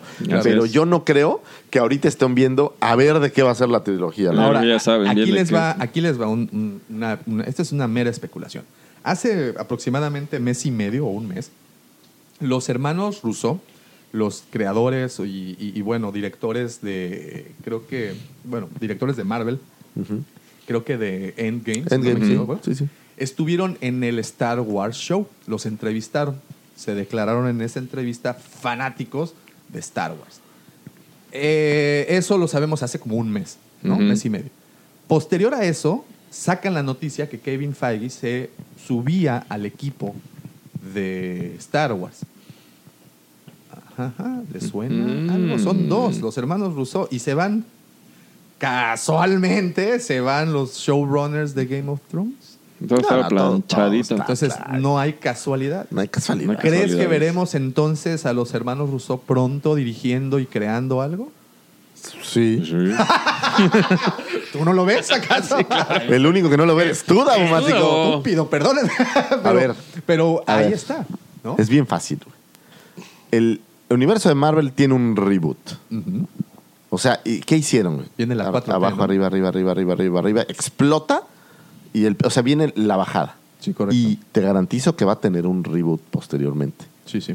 Pero ahorita ese reboot no va a ser tan importante como la creciente de Star Wars. Star Wars está Así llegando aquí y Sí. tienen que hacer algo fantástico Exactamente, final. Exactamente. Que eso será episodio 9. Yo creo que es el episodio 9. Episodio nueve. Pero vas a hacer el reboot hacia arriba. Que es, donde, ¿eh? que es donde está interesante, porque ya vienen cosas nuevas. O sea, para los que nos gusta, digo, bueno, ya enséñanos otra cosa, ¿no? O Sí. sea, Sí, sí, porque sí. digo, ya dejen de matar a los que nos gustan. O sea, Sí, ya vamos a ver bueno, otra cosa. Conviértanlos en leyendas, ¿no? Sí, Ya- sí, sí. Ya que, que- que lo que nos gusta sean las leyendas y que pues el resto ya sea lo. No, lo ¿Sabes qué? Yo creo que el mundo en general requiere una nueva época de creación novedosa, güey. Hemos, hemos vivido, esta década, hemos vivido en la nostalgia, güey. Totalmente. Y la Sí. prueba, pues es todo es nostalgia, todo es lo que pasó hace Pues- 30 años. pues es que mira, por Ahí ejemplo, tienes Stranger Things, es lo que- es mera ah, nostalgia. a- a eso iba. O sea, todo es no- nostalgia. Y yo creo que necesitamos empezar a, a volver a tener esta, es, los años 80, por ejemplo, es el ejemplo una de la creatividad maravillosa, Sí, ¿no? totalmente. Entonces creo que necesitamos un ciclo nuevo de creatividad. O sea, estamos hablando de que Pero los, en todo, los o sea, años música, Todo. O sea, los reboots que hay son obscenos, han reboteado todo. Sí, sí, sí, sí. todo lo han reboteado. Estaba viendo que, oye, ¿cuántas películas han hecho de Spider-Man? No, Ya van. Y sabes que es muy llamativo ahora que veía las gráficas de las películas más taquilleras de entre Marvel y DC. Spider-Man 2, pero la versión de Toby Maguire. Maguire, es de las más taquilleras eh, abajo de Endgame. En serio. Curiosamente. Entonces, pero, y, y ya la rebotearon otra vez. Sí, sí, La- sí. No, pero dos veces. La Spider-Man. dos, sí. Spider-Man han reboteado dos veces Dos ya. veces ya. Tres, tres. Bueno, si vas con- Tienes Tobey Maguire, después el Andrew Garfield y ahora con este. Exacto. Este O sea, chavito. lo rebotearon para meter, digo, obviamente es cuestión de Sony y estos derechos, Pero ahí está. pero ahí está. Entonces, ya necesitamos Otra cosa. nuevas cositas, Nuevos creo yo. héroes, nuevas Jedi. Fallen Order, creemos nuevos héroes. Sí, sí, sí, sí. Bueno, ahí. Jóvenes, yo me bajo del barco porque hay que corretear la Im- chuleta. Imitando al señor Bienoff y Wise. Igual, igualito. Igualito. Igualito, ¿eh? Pues bueno, el señor Michalangas tuvo que retirarse debido a que pues estamos en, en- en- en días Se- hábiles. seguro iba un Erin H. Muyil. el señor arroba Michalangas, el sexto hermano de Chemuyil. Pues bueno, nada más ya para ponerle conclusión a esto de Bienoff y Wise, este, sí, sí, yo sí le tenía esperanza, se me hacen unos tipos muy creativos, lo que hicieron con la adaptación de Canción de Hielo y Fuego a la televisión, creo que lo llevaron muy bien y tenía la esperanza de ver ya, yo sé que esto, pues bueno, prácticamente es postergarlo, no, no es como que tronarlo por completo. Tenía la esperanza de que así fuera, pero en fin, ya los tendremos. Habrá que ver, hay que darle tiempo. ¿no? Va a haber gente y va a haber cosas buenas y, Así y yo es. creo que Ryan Johnson va a tener que hacer un gran esfuerzo por mejorar lo que hizo y Mira, limpiar su nombre. Yo, yo la vez pasada te decía, a mí Ryan Johnson se me hace un muy buen director. Tuvimos ahí un par de cosas que, que, me- que han, que han, este, pues, han- lo han demostrado. Tenemos por estrenarse esta película de Knives Out, que en el tomatómetro, ahí en, en- en Rotten Tomatoes, que sabes que es una de las eh, de crítica Sí, cinematográfica más verosímiles que puede haber y más orgánicas, sobre todo por, por el tipo de, de reseñas que sacan. Y, y- y tiene muy, pues tiene vara alta en este momento. No, Entonces, está bien, habrá que. O sea, no, eh, alguna vez lo platicamos. El proyecto no es, o sea, no es solo él. Sí, él No, es el director. sí, claro, claro. Pero hay un chorro de elementos alrededor y hay un Sí, chorro de opiniones alrededor. Muchísimo. Y hay screenings antes de lanzar la película y hay reshootings y hay todo. Entonces, Claro. digo, sí. Gran parte es su responsabilidad, o el- muy grande, pero hay muchos productores que dan pautas, que dan, o sea, no es hoy No, en día no, una película no es una labor de un solo hombre. Es Ese es mi punto. Sí, o sea, hay un equipo, tiene jefes. Ya, eso es eh, todo. tan simple como que JJ estaba ahí detrás. Exacto. Entonces, si a JJ también le gustó, pues si no les hubiera Es gustado, pues le hubieran pedido algo distinto. Entonces, Y, y, y, y de que, bueno, tiene sus huecos argumentales, de que posiblemente el guion no sea el mejor, todo eso lo entiendo. Pero episodio 8, algo que también nos dio, es una cinematografía increíble. Ahí tiene no, las, tomas. las tomas de la isla son. no, sí, son de, de- de la isla, de Craig, de, de este, por ejemplo, o incluso cuando Holdo se estrella con el destructor y que lo despedaza. Qué mal Son- personaje, Holdo. Y así es, y, y- y sorprendentemente su figura se acabó. ah, sí. Sí, sí. ¿Por qué? No lo sé. A lo mejor es el intento de los Porque papás. salía en Jurassic Park. ¿o qué? ¿Salía en Jurassic Park? Sí, en la primera de Jurassic Park, en la ¿En serio? primerita, es la, la esposa del, o la ex esposa, o no sé si era esposa de, de ¿Ves que en Jurassic Park llegan estos tres científicos? Ajá, sí, sí. Dos son esposos Ajá. y uno es el del caos. Sí, claro, claro, sí, sí, sí. Los dos esposos, ella es una ellas, la que mete la mano en la caca de dinosaurio. Oh, Es ella. fíjate. No sé cómo se llama, la verdad. Qué, qué- qué buen dato. Fíjate, no, no. y- Ni y- tengo idea qué más haya hecho. Y mira pero, que Jurassic Park es de las favoritas de, de- de aquí del podcast, ¿eh? Entonces, pero pero bueno. ella es como Star Wars, hay tantas ya. que- Sí, ya no ¿Viste la primera ya no Jurassic? sí, hace 30 años. en fin, entonces, pues bueno, esperemos que regresen, es- o si no regresan, pues esperamos, lo que sí es cierto es que esperamos cualquier, cualquiera que este sea el proyecto al que se suban. No, van a hacer un buen Pues, proyecto y- a- y, va a ser llamativo y, y- y va a depender también de, de con quién y qué. O sea, te digo, no, no es, ya no es cosa de un solo hombre. Sí, ¿no? Y sobre todo pensando en una mega producción como estas, ya es cuestión de todo un equipo y hay muchos creativos y hay mucha gente. Y eh, ojo, ¿eh? La casa productora le dice, quiero una película así, así, así y así, y él ejecuta. Y punto. Entonces, él, él es un empleado que le dan instrucciones. Entonces, Así es. o sea, yo, o sea, yo no le echaría toda la culpa a Ryan Johnson. Sí, sí, Por sí, eso totalmente. es que a veces ves directores que hacen películas malérrimas y otras virtuosas. Sí, porque las malérrimas son, o, o la que, las que consideran malérrimas, pues es Pero es el trabajo- punto. El director es contratado por una em- empresa para hacer una película. O sea, es un Correcto. empleado. Sí, sí. Y este va a ser tu argumento. Y oye, no me gusta, cámbiala aquí y allá. Eso sí. Pero ya le están diciendo, te voy a contratar para hacer esta película. Y bla, bla, bla, ¿no? Es correcto. Y pues bueno, eh, una vez más, yo espero que lo que veamos de ellos en un futuro, bueno, para empezar, que sea rápido y que lo veamos. Netflix saque, saque lo que tenga que sacar. Seguro que sí. Ojalá. Y pues, buena suerte para los señores D.B. Wise y David Bielov. Y pues esta semana, mi estimado Lucifer, estuvo, fue una montaña rusa, tuvimos Sí, este hubo tipo de muchas bajones, cosas. tuvimos Hubo por ahí, quiero la notita rápida. Ojalá que alguien ya vaya y lo vea. Eh, abrieron un museo de, de figuras de Star Wars en México DF. Fíjate que, de hecho, el día Eh. de apertura fue justo para nuestra gran celebración de héroes y villanos. Ah, mira. Eh, La semana pasada, exactamente hace una, una semana. A ver qué tal. De- tú sabes que mi sueño también siempre ha sido hacer como una versión de un museo.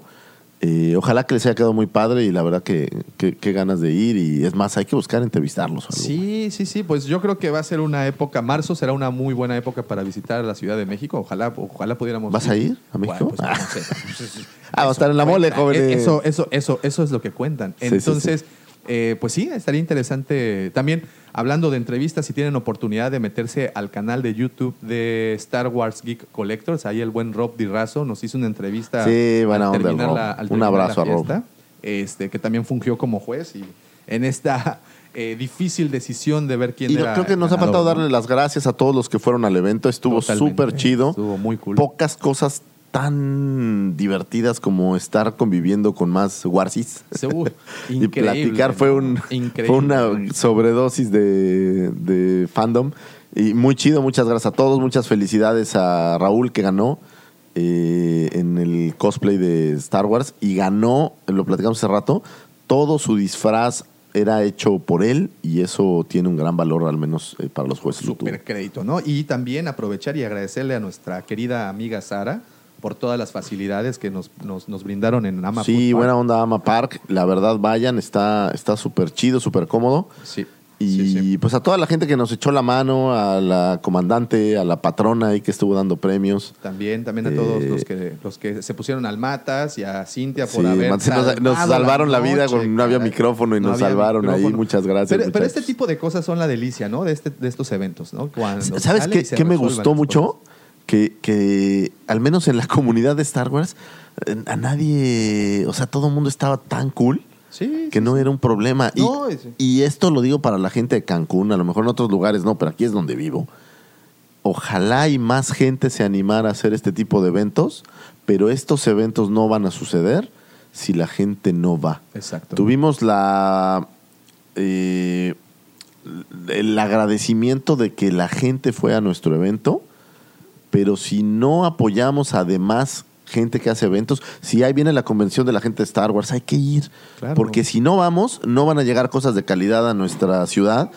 Y hay que combatir todas estas cosas malas que pasan en esta que ciudad y en este la- país y en este mundo con cosas buenas Así y es. virtuosas. Así es. Hay que combatir una, la apatía, porque muchas veces es, nos portamos apáticos a ciertos Sí, no, ciertas no voy a ir, que está lejos, qué que flojera, está- que esto. No sé. Ya se pudieron dar cuenta que no precisamente tiene que ser un magno evento para que se vuelva en, No, un- no, en no. algo muy divertido. Tú que el podrías haber ido al evento y no gastarte un peso. O sea, Exacto. eh, la idea es, es cooperar en estar ahí, en Totalmente. enriquecerlo, en, en de verdad ayudar a que esta comunidad crezca y esto nos va, en la medida que lo hagamos, nos va a traer mucha virtud en vez de todos estos males que nos tienen hartos a todos. Y Porque estoy seguro que todo el mundo está harto de la inseguridad, sí, no, no. todo el mundo está harto. Todo. Hace rato hablábamos de la apatía, estábamos hablando de, de un, gobierno que se pelea con todo el mundo y no soy eh, no soy y somos político. sí, claro. Pero, pero yo veo un, un gobierno que polariza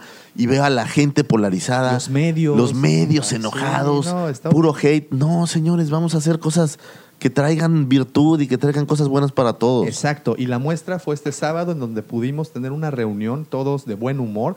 Incluso pues tuvimos el, eh, ahí la situación de que Nos se nos llovió, o y sea, nos mojamos y ahí seguimos. Y tuvimos la situación que, que se recorrió el, el evento pues prácticamente una hora. Empezamos una hora tarde porque por X o Y entre que se juntaba la gente, entre que no llegaban, entre que sí, entre que no.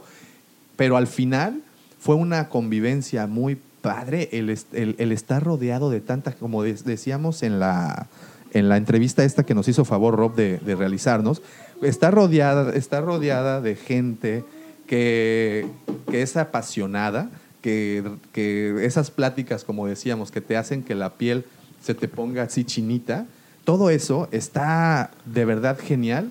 El haber estado con tanta gente. Yo no pensé. ha- Habla un poco que me habla la patrona. No, tranquilo, usted tranquilo, que, que usted sabe que para el solo Sí. me pinto solo. Entonces, el haber estado rodeado, yo no pensé que fuera a llegar tantas personas ahí al, al- al evento. Yo no pensé que las personas que fueran a llegar eh, llevaran estos cosplays. Los cosplays me sorprendieron desde el principio. Vimos unas verdaderas obras de arte. Vimos cosas este, también pues entre sencillas, otras que pues se pintaron solas, fueron súper complicados.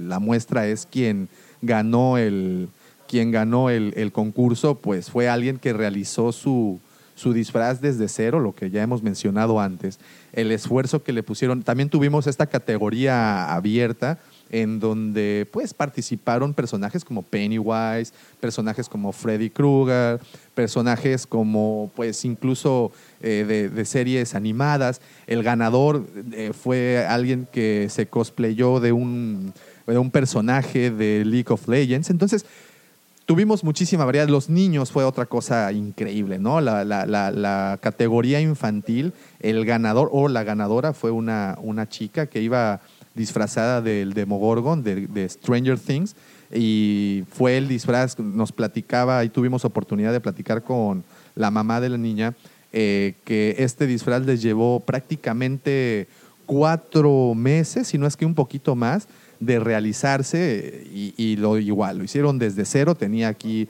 la parte de cómo se abre la boquita de- del Demogorgon, pues tenía eh, un mecanismo ahí, este, pues algo complicado realmente, porque se abría por completo y sacaba ruiditos, y pues bueno, la categoría infantil también. No pensábamos que hubiéramos tenido esa, esa asistencia, los niños igual, se juntaron eh, si no me equivoco, cerca de 15, 16 niños. La categoría abierta creo que sí le pegaron a los 20 y Star Wars, pues bueno, la categoría de Star Wars fue la reina de la noche, fue la que más tuvo y tuvimos ahí también performance y todo, todo fue, estuvo muy, muy, muy cool. La comida de este parque, una vez más, si ustedes tienen oportunidad de venir a Cancún, no olviden de visitar Ama Food Park, que es un, yo creo que es un punto, una, una atracción más en la ciudad, una variedad culinaria bastante interesante.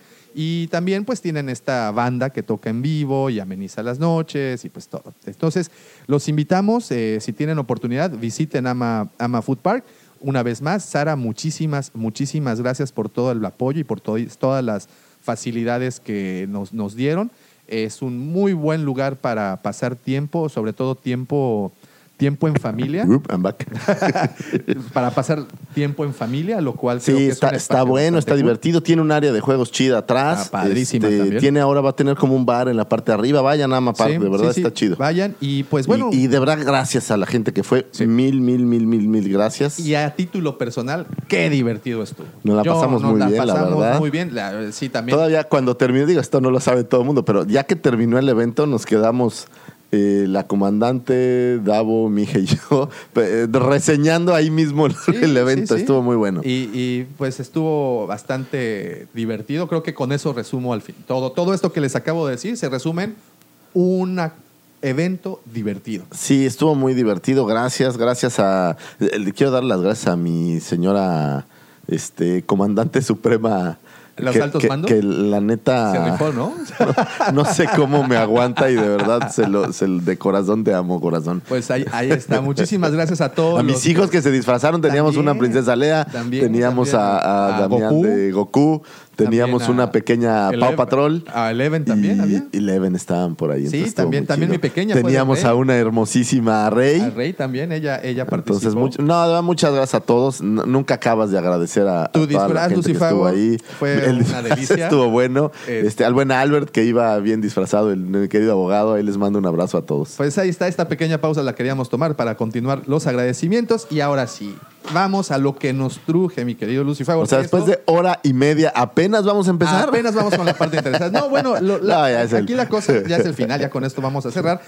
El tráiler nuevo del Mandaloriano, que si bien no nos mostró, ok, no fue completamente nuevo, tenemos imágenes que ya habían aparecido previamente, sí nos mostraron un par de escenas que, pues, la verdad, lo único que lograron hacer es que nos emocionaran todavía un poquito, un poquito más. Y entre esas escenas, bueno, tuvimos oportunidad de escuchar la voz ya de Pedro Pascal en algún punto.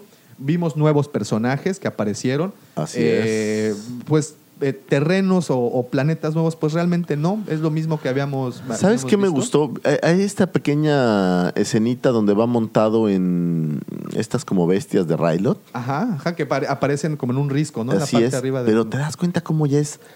Eh, Lo voy a decir de una manera rara, pero es cinematográficamente perfecto. O sea, es, es Sí. como una película. Es que de hecho lo hicieron con formato de O sea, es, es cine ya. O sea, es una película de 12 o 15 capítulos. Es, Es De increíble. verdad que es, Entonces, es- para, para no alargar más esto, vamos a pasar el tráiler. Lo A vamos ver. a hacer en como en, en- tiempo, no en tiempo real, sino, mira, ayer fíjate que estos millennials me enseñan cosas nuevas todos los días. Bueno, el, Lo primero siempre desde un inicio, esta primera toma de los cascos en la arena de los eh, troopers me parece épica. sí, es, es genial. Bueno, eh, el reducirle la velocidad me encanta. Entonces, Sí, sí. empezamos con esta primera escena, efectivamente, son los cascos, como que ya nos muestra, nos da a entender, el Imperio Brother ya se desapareció. No, ya terminó, ya está aquí y vemos caminando al Mandalorian. Ahora ya sabemos que es Pedro el Me Mandaloriano. encantan lo- los, cascos como empalados. Sí. Me recuerdan mucho este libro de zombies de Ajá, Troopers. sí, Dark ahí- Trooper es excelente. Tiene ahí, tiene ahí esa ondita y dice, It's a world more peaceful since the revolution. Un mundo más pacífico desde la revolución. Que ya lo hablamos por ahí. O sea, no porque se destruyó la estrella de la muerte, el imperio desapareció. Eh, ¿eh? Quedan fragmentos todavía flotando alrededor y creo que esta es la, ahí esta es la escena que tú comentas. Es lo que te digo, es cinematográficamente Sí, sí, sí, perfecto. O sea, los animales son perfectos. Es, eh, entonces te das cuenta que es una película, no es una serie. Alguien dice, es una pena que tu gente haya sufrido pues sí, ya, guerras, el- todo el imperio cayó. Muerte, la- desolación, tristeza, es- es- es dolor.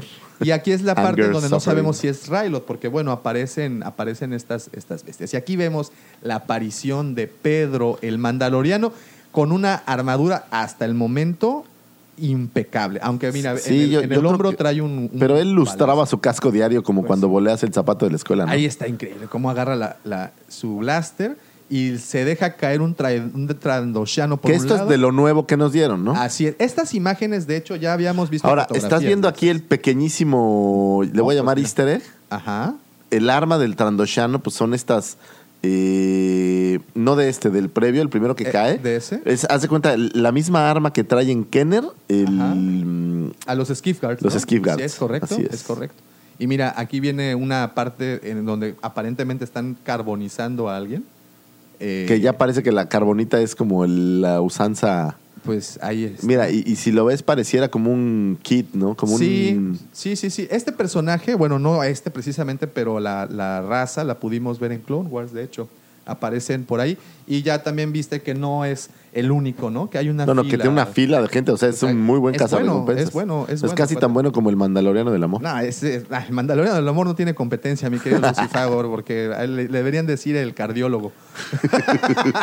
y bueno, tenemos cómo sale del hiperespacio de repente la Crest One, que ahora sabemos que se llama Crest Así One. es. Que tuvimos ahí la oportunidad de ver, y bueno, otra vez, otra toma, en un planeta que habíamos especulado que era el planeta como de más canata, ¿no? Así que es. habíamos conocido muy boscoso. No es Endor, evidentemente.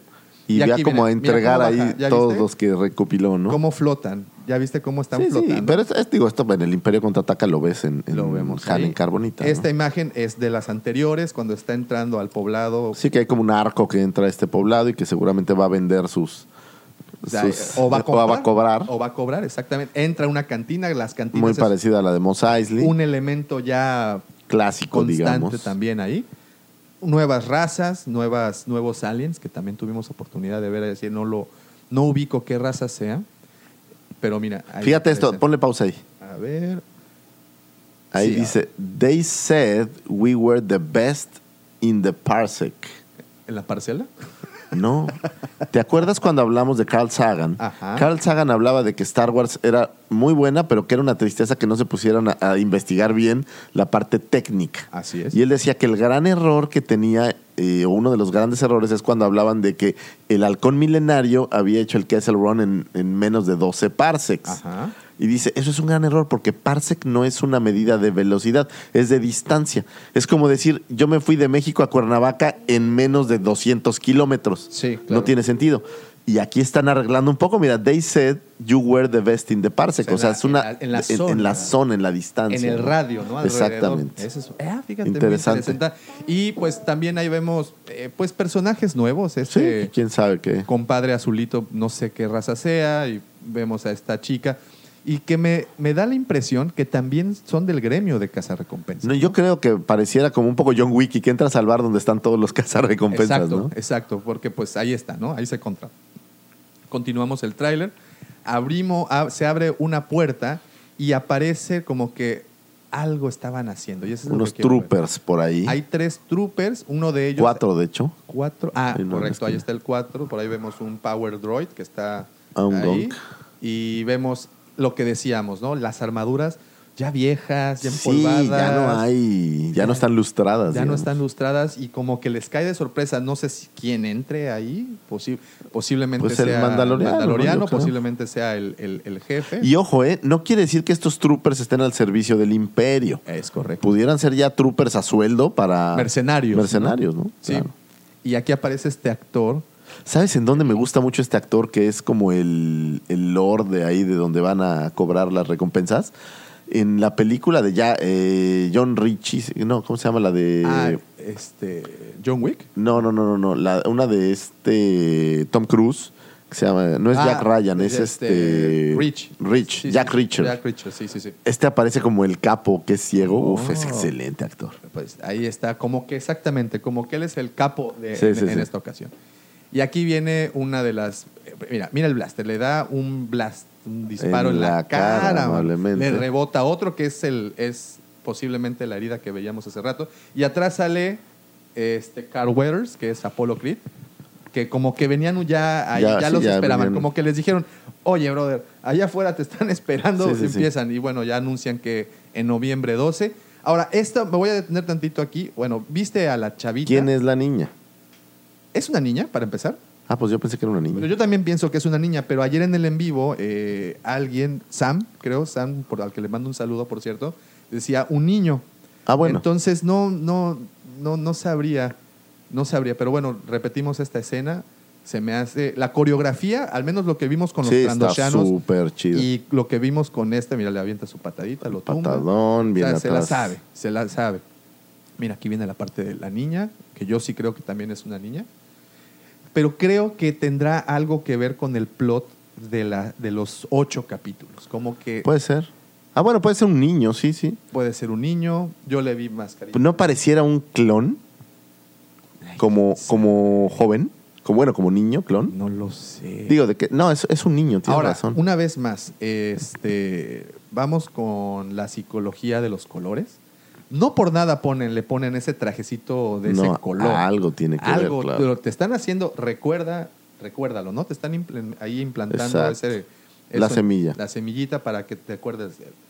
Y bueno, ahí vemos una serie de disparos. Pasa esa nave. Que es una chulada, es un. Esa nave es una nave separatista. Separatista, sí. Ahí está. Y aquí viene algo que descubrimos. Fíjate, que Mira, está atrás. toda la familia roja. No, pero atrás ya viste. Ah, claro, hay unos droides de batalla, unos, unos, super droides. unos sí. super battle droids. Ahora, estamos hablando que el. Y bueno, y esta es la niña, ¿no? O el niño. Ese es el. Sí, a quien agarraron. Ahí los, los- los de rojo. Ahí como que ya, ya lo están rescatando o están en pleno, pleno ataque. Ahora, estamos hablando de que esto supuestamente ocurre cinco años después de la batalla de Endor. ¿ok? Los Super Battle Droids quedaron fuera de combate Pues hace mucho mucho. tiempo atrás. Entonces, pero no se ven como que sean chatarra. Se ven, de hecho, medio cuidaditos. ¿no? ¿Sabes quién usó? Fue el último en usar, no un Battle Droid, un. De estos androides, digo, de los separatistas que son como. eh, ¿Los droidecas? estas arañitas. Los droideca. Throne en el libro de Throne. Ah, sí. Sí. Bueno, no, no, eh, no era un droideca, era de los chiquitos, que son como unas arañitas. El, el- los buitres, no, ¿verdad? No, otros pequeñitos que aventaban. Los, los que, los que aventaban. Pero bueno, el, y tenemos también ahí el, el- dato de que en Aftermath el protagonista, bueno, uno de los protagonistas usa a un Battle Droid normal, a un B1, lo usa, lo modifica para, Sí, para lo- su sí, beneficio. fíjate. A lo mejor puede ser lo Pueden mismo. ser modificados. Hay uno atrás también, ¿no? Son dos, son dos Sí. que aparecen, al menos ahí a primera vista son, son dos. Continuamos entonces. También, eh, bueno, están en plena batalla. Esa, esa fue una nueva escena, por cierto. Este, y aquí vemos, esa escena ya la habíamos visto, nada más que nos muestran un ángulo diferente cuando atrapa al Squid Head, Squid Head, y, lo que pareciera ser que lo cortan por la mitad con la, Con la puerta, puerta. esta, ¿no? Redonda. Entonces, ahí concluye. Ah, este, ¿te Ese acuerdas dónde lo viste padre. antes a este? No, no aparece en Geonosis, ¿verdad? No, es, es parecido Pero no. al que se llama Rake, me parece, o Riek. Ajá. Eh, pero no es igual, no, porque este tiene como pelo, el otro es como un toro, Ajá, tal cual. Este es sí, más sí, bien sí, como un. ¿sabes qué? Como un rinoceronte. Como un rinoceronte raro, ¿no? Ok, continuamos. Pero ve la cinematografía Está de la bestia. Mire, como que lo está agarrando, ¿ya viste? Lo está Claro. tratando Ah, bueno, de- está como en lodo, ¿eh? Si Sí. pudiera ser. Mira, y ahí vemos el de atrás. Sí, es un Rugnaut, Es ¿no? un Rugnaut, el que interpretará a este actor, este Nick Nolte. Ah, sí. Sí, Oh, vele wow. la cara, es Nick sí. Nolte. Sí, tienes razón. ¿Ves? Y es ya como que su brother ahí como, a lo mejor ves... Pues es como su sidekick el que maneja, ¿no? Un río. Bueno, podría ser un río, no sé, porque ah, recuerda también que se especula que IG-11, el, el droide este, también está de su lado. Entonces, No, seguramente es como su crew, o sea, eso está cool. Me gusta que tenga un cruz. siempre. Pero en Star Wars siempre todo el mundo tiene un crew. Mira, y ahí se ve esta persecución en el desierto. Spider Bikes. Se ve que él viene atrás y posiblemente el de adelante sea Carl Weathers, o a lo mejor estén en una persecución está porque no se, alguien, no se ve. Y bueno, una vez más, el desierto en Star Wars, ¿no? Puede ser Tatooine, puede ser. Pasada. No, siempre ser- los, los paisajes sí. siempre son importantes. Entonces ahí tenemos. La fotografía es muy importante siempre. Este tráiler es de un minuto 15 y ahí esa, esa escena, Sí, la toma de él en el atardecer, en el desierto, pues es... súper cool, ¿no? Súper Súper, cool. Es, un muy, es aquí en donde yo sí creo que puede ser Tatooine. Porque pues no se ven los dos soles, ¿no? Pero Pudiera ser, pero, Pero eh, si vamos a la base, normalmente tratan de dar mundos nuevos. sí. Entonces, creo yo que, que imagínate, podría ser Mandalore. Podría ser Mandalore. Porque Mandalore sí quedó medio fregadito, ¿no? Después Sí, sí, pero son planetas, o sea, eso, eso de... Hay Sí. zonas de todo en los planetas. Yo no creo que haya... ¿Ves que ponen por Horde como si fuera todo de hielo? Pues quién sabe si sea ¿Quién todo de sabe? hielo. Continuamos entonces. Vemos de nueva cuenta al. Bueno, aquí vemos una batalla. Vienen persiguiéndolo en el Razor Crest y atrás no sé qué nave sea. A ver si se alcanza a ver, no. No, ya no se alcanzó a ver, pero bueno, ahí, eh, bueno. como que medio. Y ahí, esta parte está bien cool, porque mira, es precisamente eso. es Como un crew, Sí, que sale... le ponemos el- pausa tantito. Y bueno, el único que aparece que conocemos es este Carl Weathers, que no recuerdo cómo se llama el, el personaje.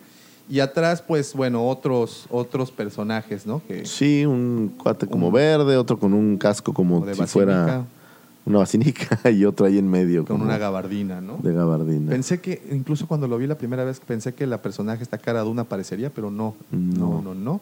Creo que salen. Ahí está. Ahí está ella. De hecho, qué bonita es, ¿eh? Uf, está guapísima. La vi en otras fotos y sí. Y mira, aquí viene algo importante. Son compas. Son compas. Ahí notamos que son compas. Otra vez, otra de estas escenas de cine muy buenas.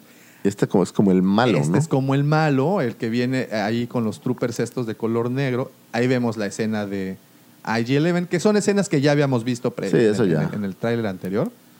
Y mira, tenemos a Mulan, o no, no Mulan, ¿cómo se llama? Esta... La actriz que hace Mulan. No, no, no, no.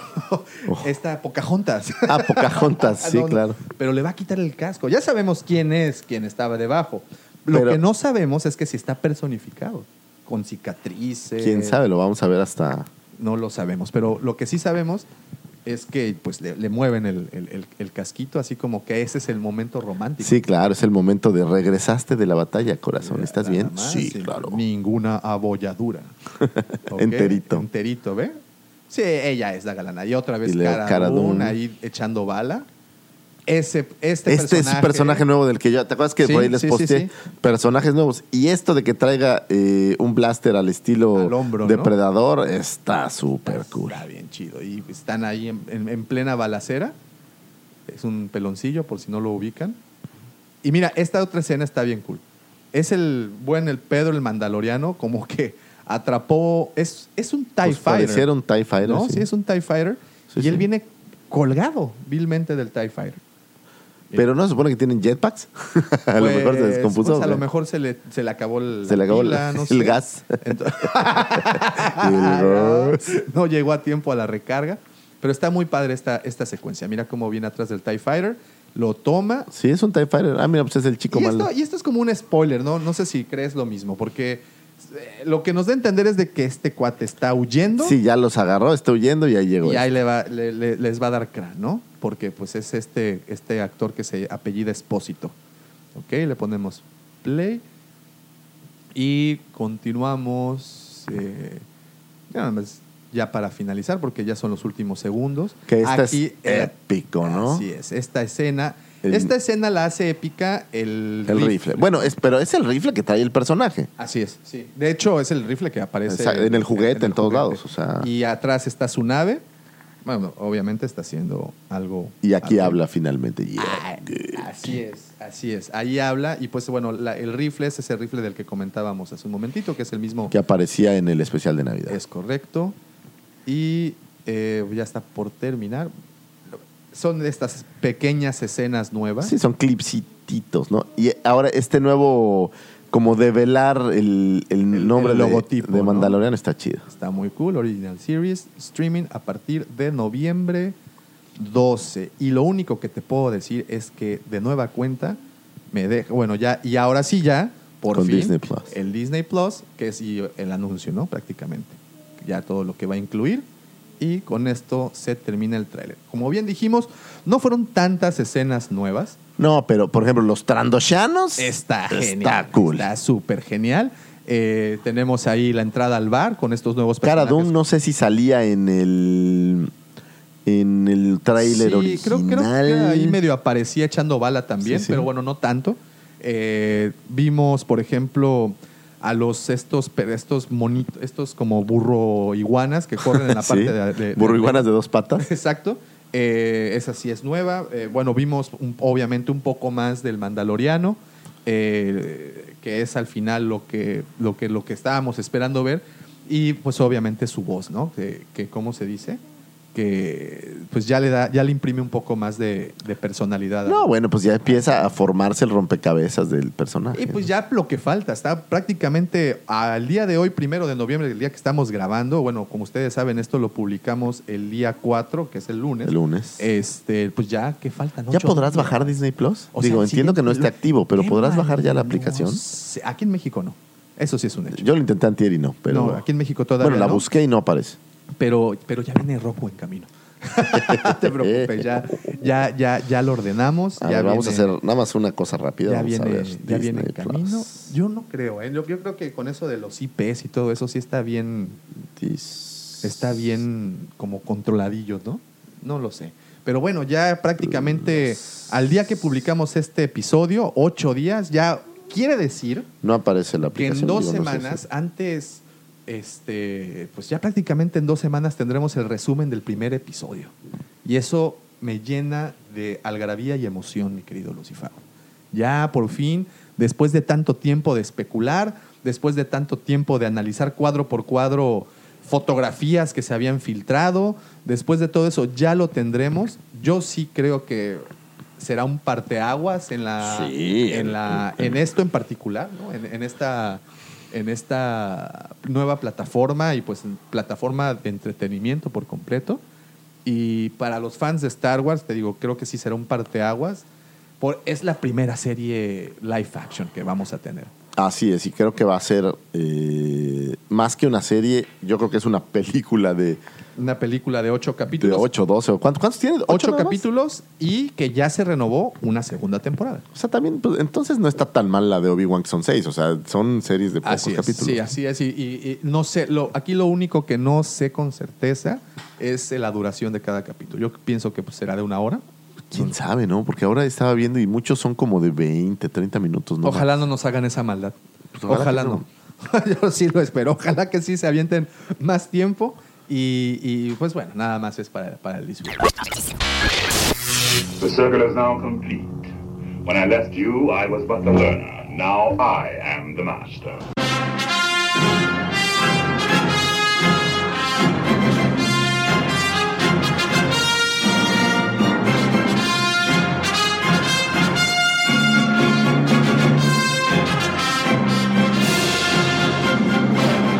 Pues con esto aprovecho para despedirnos de este episodio, el episodio Ah. 50. El, espiso- el episodio especial, el número 50. Hoy, el día de grabación, celebrando el Día de los Muertos aquí en México. Ayer celebramos Halloween. Tuve la oportunidad de, de- de, como te decía el- al principio, la celebración, mi celebración fue ver este Zombieland 2, Double Tap. Está bueno, Está, está bu- estuvo muy buena. Hay unas cuantas personas disfrazadas en la plaza. ¿Ah, Eh, sí? pues ya sabes. O sea, ayer fue el estreno de Zombieland. Ayer fue el estreno de Ah, mira Zombieland, qué tal. entonces ah, se, se aprovechó para ir a ver. Y pues no me resta nada más, señoras y señores, que agradecerles a ustedes, por supuesto, por haber descargado este episodio o haberle puesto play.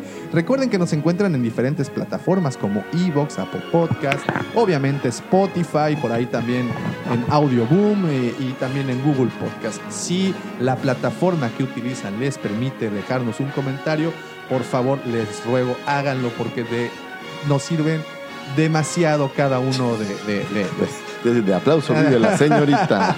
nos sirven de muchísimo, es una retroalimentación buenísima.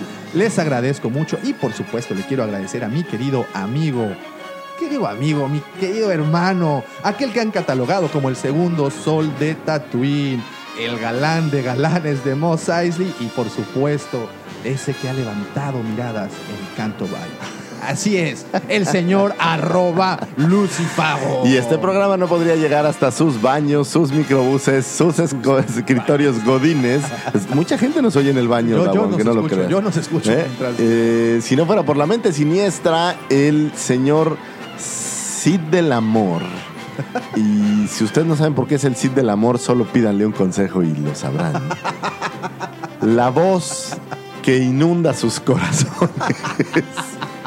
Y ahora ya reconocido como ese forajido intergaláctico del amor, el amante bandido, el guerrero de las sábanas, el señor mandaloriano del amor, arroba Davomático. Gracias por existir, Davo. Gracias, muchas gracias, querido amigo. Muchas Y no se olviden de pasar a Bichos Ludoteca. Te deja a sus hijos para evitarse una jaqueca. es. Es buenísimo. Muchísimas gracias. señoras, Gracias por vernos. Nos Gracias, gracias. Bye, bye, bye. La siguiente semana. bye. Bye. bye.